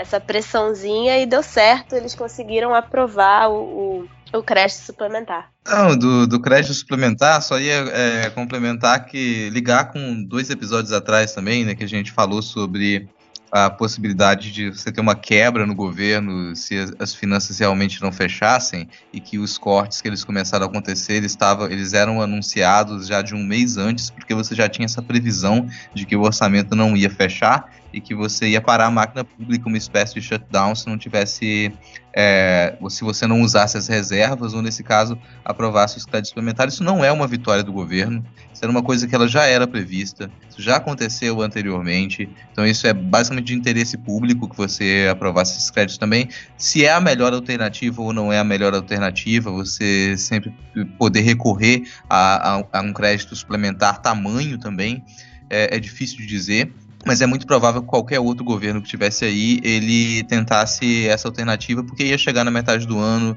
e a máquina ia estar quebrada e provavelmente tudo ia parar. Não sei também se seria esse desespero todo que a família Bolsonaro é, usou como chantagem pra gente também. Não, não acredito que seja esse desespero todo que tudo fosse parar no dia 25 de junho, mas é, é certo que muitos outros cortes viriam. Agora, daqui para frente se torna um pouco mais difícil você justificar cortes tão, tão, tão largos e tão incisivos como eles foram feitos na, na educação em outros setores anteriormente. E é bom a gente dar uma, uma averiguada, eu confesso que está desatualizado com relação a isso, de qual, qual foi exatamente a distribuição desses créditos suplementares, para onde foi, foram direcionados esses, esses bilhões, né? Isso aí eu não, não sei exatamente dizer agora, mas é bom a gente pelo menos dar uma averiguada qual área, qual ministério que recebeu um, um aporte financeiro um pouco superior e as razões disso também. Aqui na minha universidade, o, o que tinha sido, entre aspas, contingenciado pelo MEC já, já voltou pro, pro orçamento. Olha aí, isso é um elogio ao Abrão ou não? Só pra deixar não, claro aqui. É um, não fez mais que a sua obrigação. Mary Poppins. Eu esperei, esperei, esperei um xingamento Poppins. aí no final. não, eu vou chamar de Mary, Mary Poppins a maconha vencida, mãe.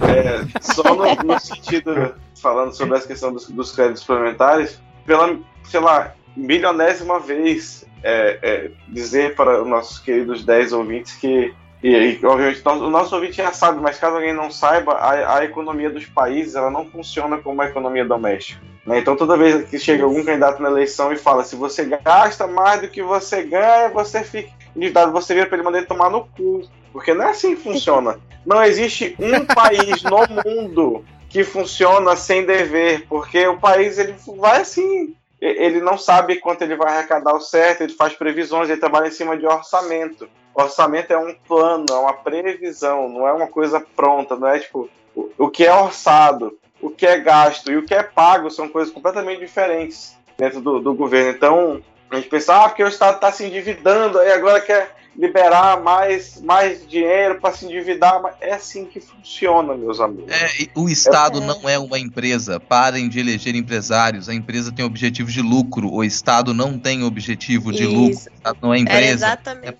É, era exatamente Aí a pessoa fica, ah, porque a, a, política de preço da Petrobras tá, não está dando lucro. Meu amigo, a empresa estatal é para dar benefícios Isso. para o seu povo. Não é para dar lucro para acionista, não, velho.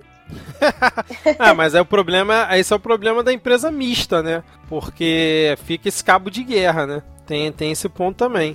Ah, só, só lembrando aqui que a gente tocou nesse ponto aí da regra de ouro, é, tem um episódio do Segue o Fio aqui do Midcast que fala sobre isso. Vou deixar linkado aqui também na descrição. E a gente também, sobre a Vaza Jato, tem um episódio também do Segue o Fio, é o último episódio, inclusive, que fala sobre essa narrativa aí da, da Vaza Jato, o modo Netflix dela. Também muito legal. Vou deixar também o, o link aqui. É, mais alguma coisa aqui sobre essa parte do crédito suplementar? Que eu ia falar, comentar alguma coisa e esqueci o que, que eu ia falar. Rodrigo, qual o tópico você vai querer puxar aqui hoje, cara? Cara, tradicionalmente eu já, já fico com as partes relativas à, à desgraça que acontece no meio ambiente, então acho que eu posso fazer um comentário rápido sobre essa, essa contradição aí da, do retorno das demarcações para o Ministério da Agricultura.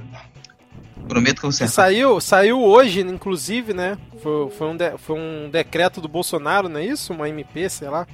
Sim, uma revisão do MP, mas vamos lá. Olha aí, ó, estamos falando notícia de hoje. Quero ver sair desatualizado esse episódio. Olha, não, não duvide do governo, que até o feriado é complicado para esse governo aí, cara. Mas continuando aqui nessa, nessa tristeza constante que é o modo como esse governo lida com as políticas ambientais, ou já a ausência de políticas ambientais, né? A gente teve uma, uma situação de, de quebrando notícias, então quebrando notícias agora, que foi hoje que o Bolsonaro, ele é, soltou a revisão de uma medida provisória que ela já havia sido negada pelo legislativo e ele tenta retornar a demarcação de terras indígenas para o Ministério da Agricultura. Essa medida provisória ela tinha sido colocada em janeiro, já havia sido apreciada pelo Congresso e havia sido negada. Assim, a demarcação ela tinha continuado com a FUNAI, isso foi até comemorado como um pequeno ganho, uma pequena vitória dos movimentos indígenas e o complicador que a gente tem em torno disso, né? Que às vezes é, é pode ser complicado de entender e a gente também não sabe os caminhos que isso vai levar. Porque, teoricamente, é, o executivo não poderia fazer essa revisão da medida provisória que já foi apreciada pelo Congresso, então ela já foi negada. Se a medida já passou por lá, o assunto já foi votado, o executivo não tem mais essa prerrogativa. No entanto, essa medida ela foi proposta em janeiro e o executivo pode dar desculpa de que quem apreciou essa notícia não foi o atual mandato, porque o atual mandato tomou posse em fevereiro. Então a medida provisória teria entrado em janeiro.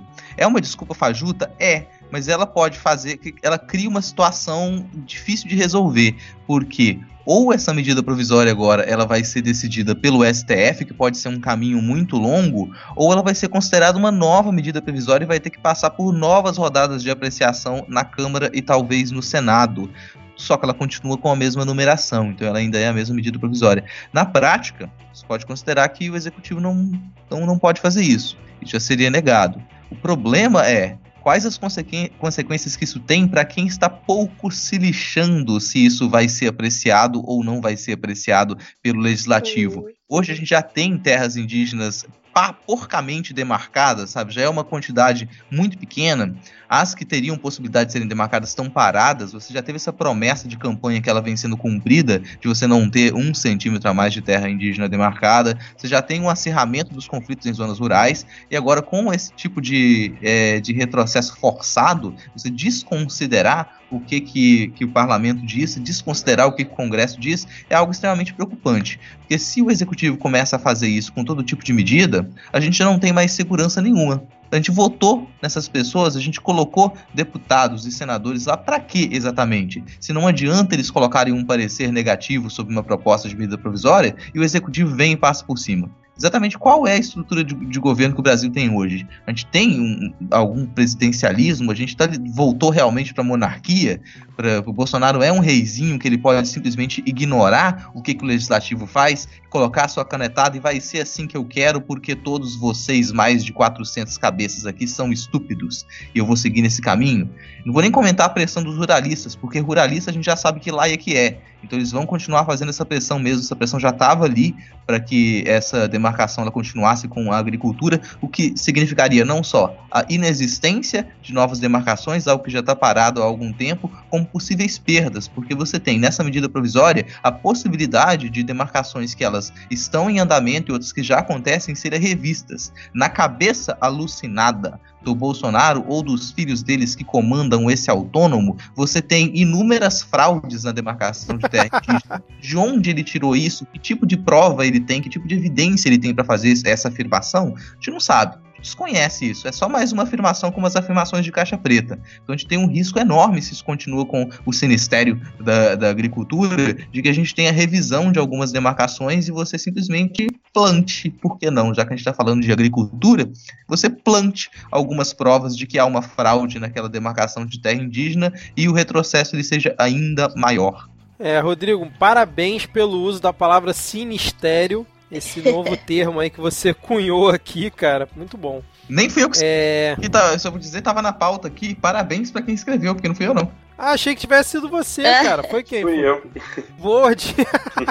Diego é sempre o, a pessoa que alcunha os melhores nomes aqui, né, cara? Muito bom, Diego. É, vocês querem falar mais alguma coisa? A gente pode pincelar aqui os últimos tópicos, porque o programa tá gigante. Vou dizer parabéns ao Senado por ter impedido o aumento desnecessário de mortes domésticas né, ao derrubar aquele decreto absurdo de flexibilização das armas. Exato, por 47 votos a 28 eles derrubaram lá o, aquele decreto do Bolsonaro, só que hoje o Bolsonaro falou que na Câmara ele acredita que vai ser. É, não vai à frente isso, porque é o que o povo quer, já que ele foi eleito, é o que o povo quer, né? E ele também não sabe qual, em qual o entendimento do STF em relação a isso, né? Porque falaram que era inconstitucional o que ele fez, esse decreto. Mas vamos ver, né? Vamos aguardar as cenas dos próximos capítulos aí para ver como é que esse esse veto vai passar lá no, na Câmara, né?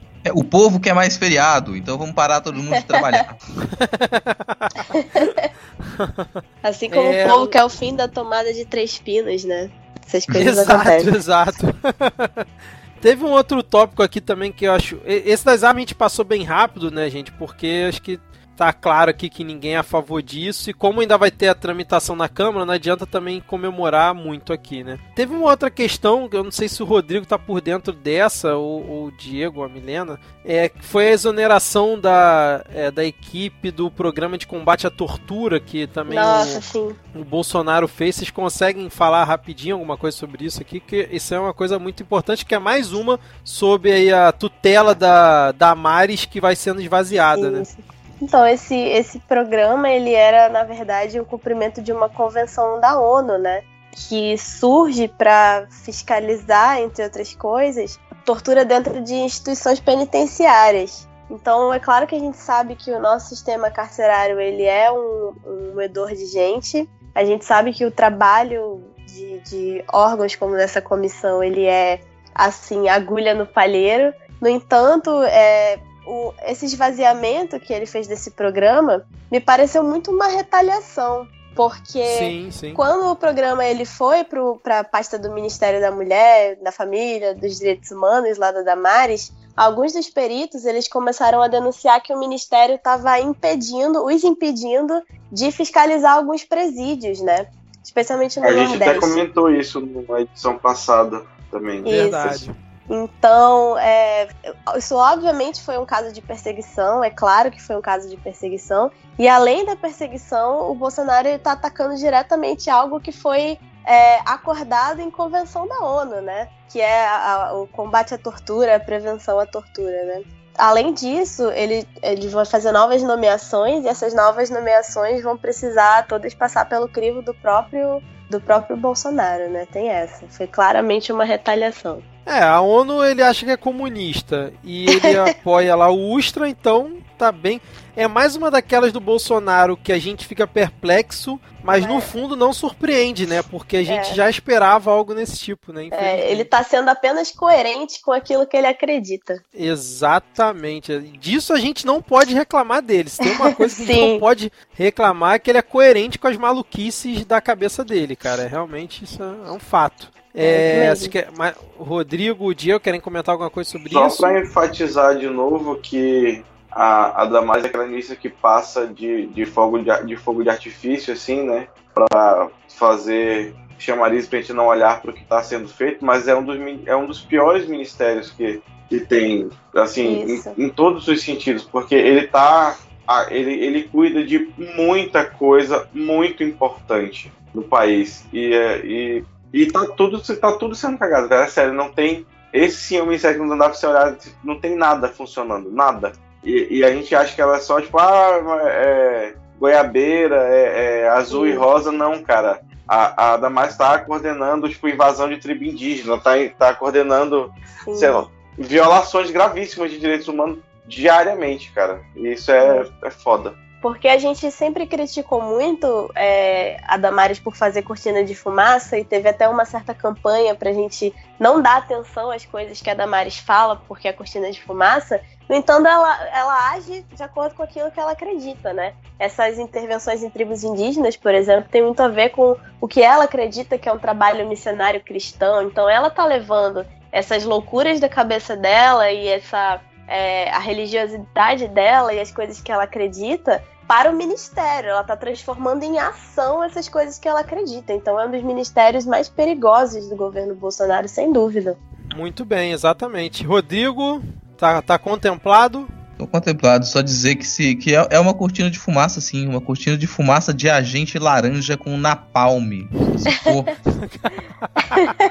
cortina de fumaça de fósforo branco, né? Ai, caraca. Bom, o último tópico aqui da nossa pauta é uma notícia que saiu no dia 18 também, da Patrícia Campos Melo, mesma que divulgou durante as eleições aquela questão do apoio é, de empresários é, no disparo de mensagens no WhatsApp, né? Ela divulgou que as empresas, empresas aqui no Brasil contrataram é, os disparos para Bolsonaro com uma agência de marketing na Espanha. É, segundo ela, em gravações, né, que é, obtidas pela Folha, né, o cara lá que é dono da Envia WhatsApps, não, Envia WhatsApp PPs, enfim, no, dono da empresa lá espanhola, ele diz que empresas, açougues, lavadores de carros e fábricas brasi brasileiras, né, compraram o software dele lá para mandar mensagens em massa a favor do Bolsonaro.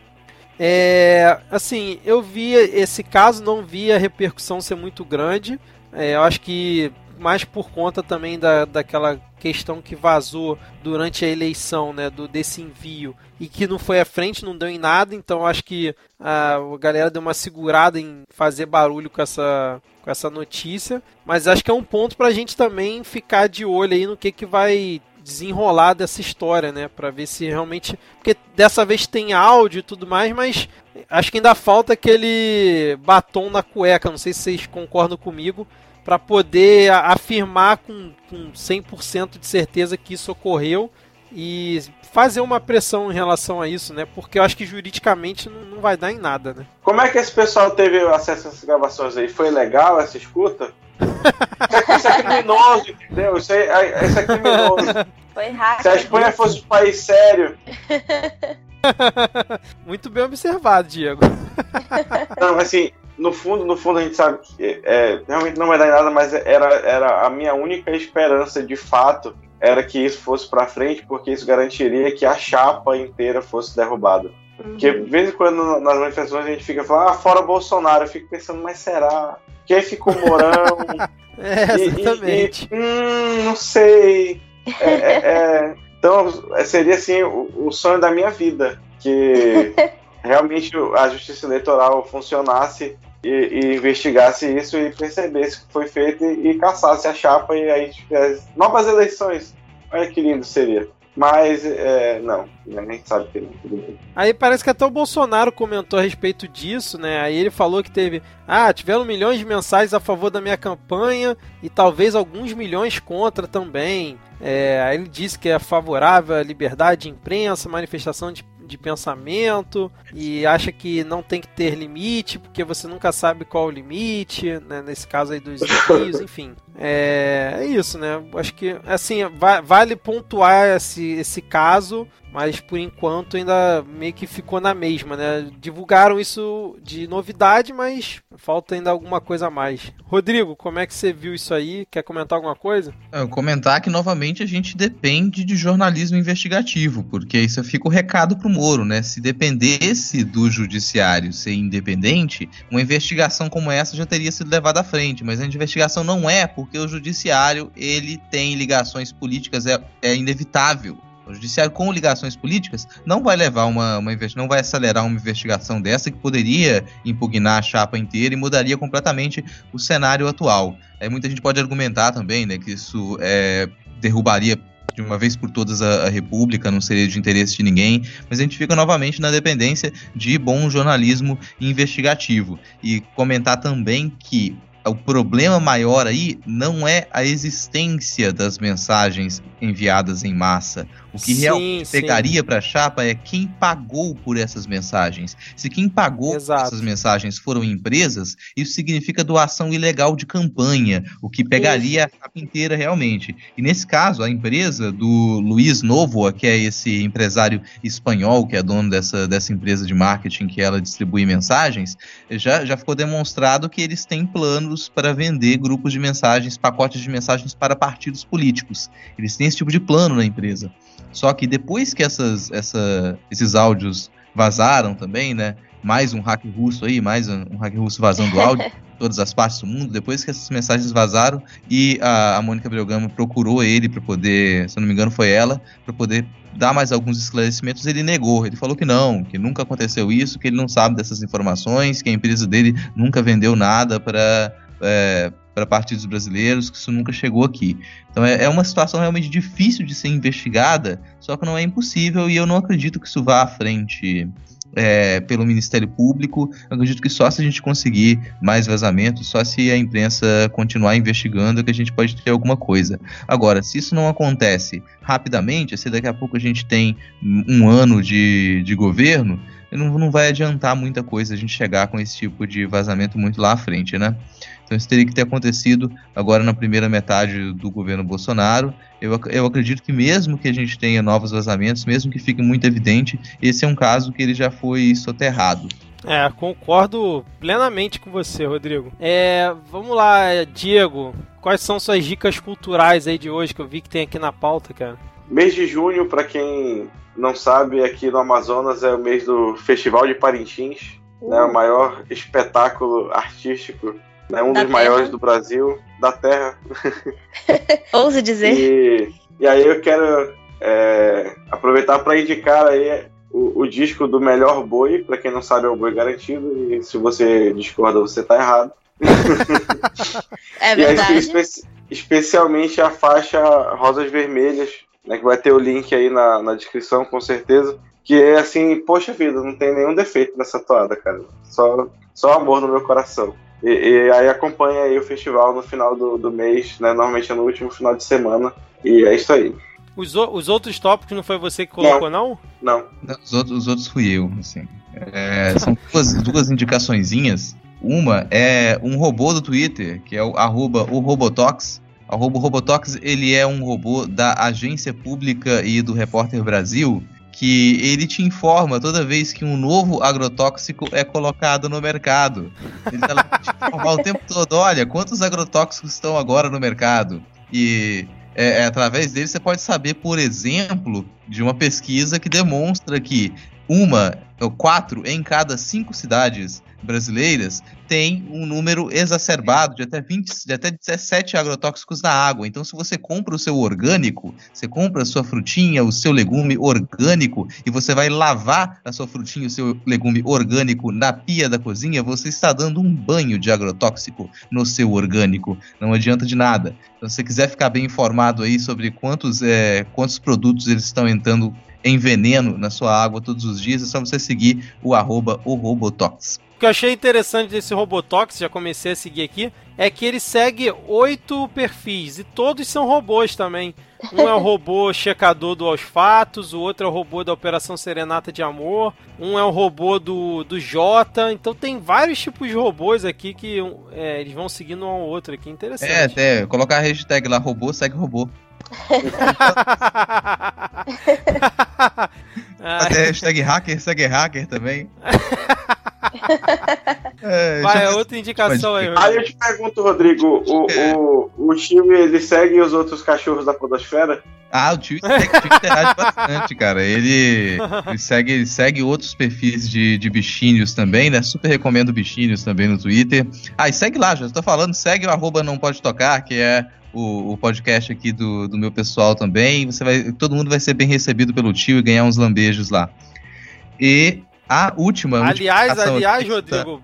Eu quero fazer aliás, indicação e todo mundo fica me Calma. Eu tô me sentindo desprestigiado nesse programa. Calma aí, é porque foi um belo episódio, Não Pode Chorar, o número 8 lá. Eu escutei no final de semana, até te mandei a mensagem. Belo episódio, cara. É, até porque eu falo, a gente tem, a gente tem um programa no nosso feed específico para reclamar, cara. Vocês veem como é que eu adoro reclamar.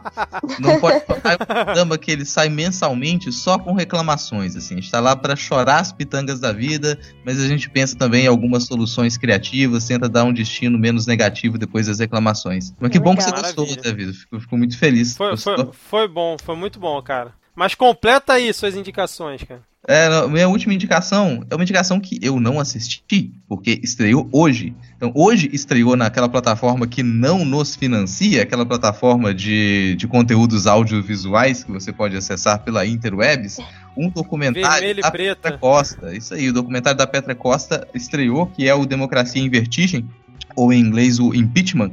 E por impeachment, vocês podem lembrar qual foi a última situação de impeachment pela qual nós passamos ou também conhecido como golpe, Democracia em Vertigem estreou hoje, no dia que a gente está fazendo essa gravação, e então já todo mundo pode correr e conferir.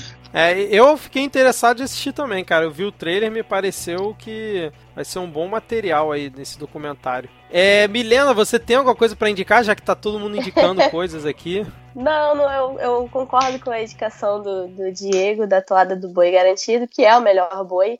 E o contrário não, não tem chance nenhuma em 2019, porque, enfim, o CD inteiro tá lindo.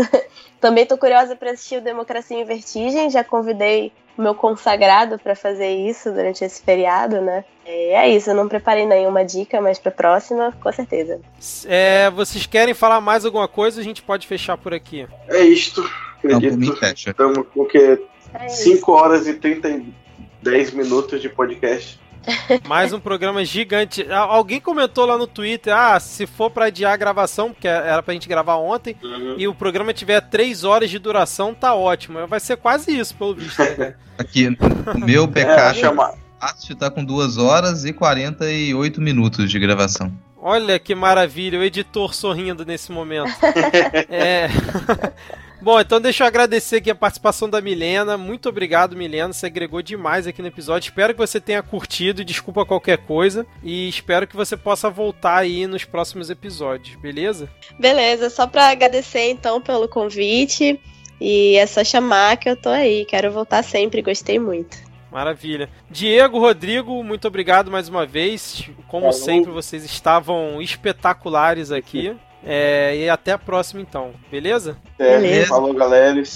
Boas noites, aproveitem o feriado. Midcast Política Semanal, bora lá, Midcast Política Semanal. pra gravar programa de 3 horas e meia de duração.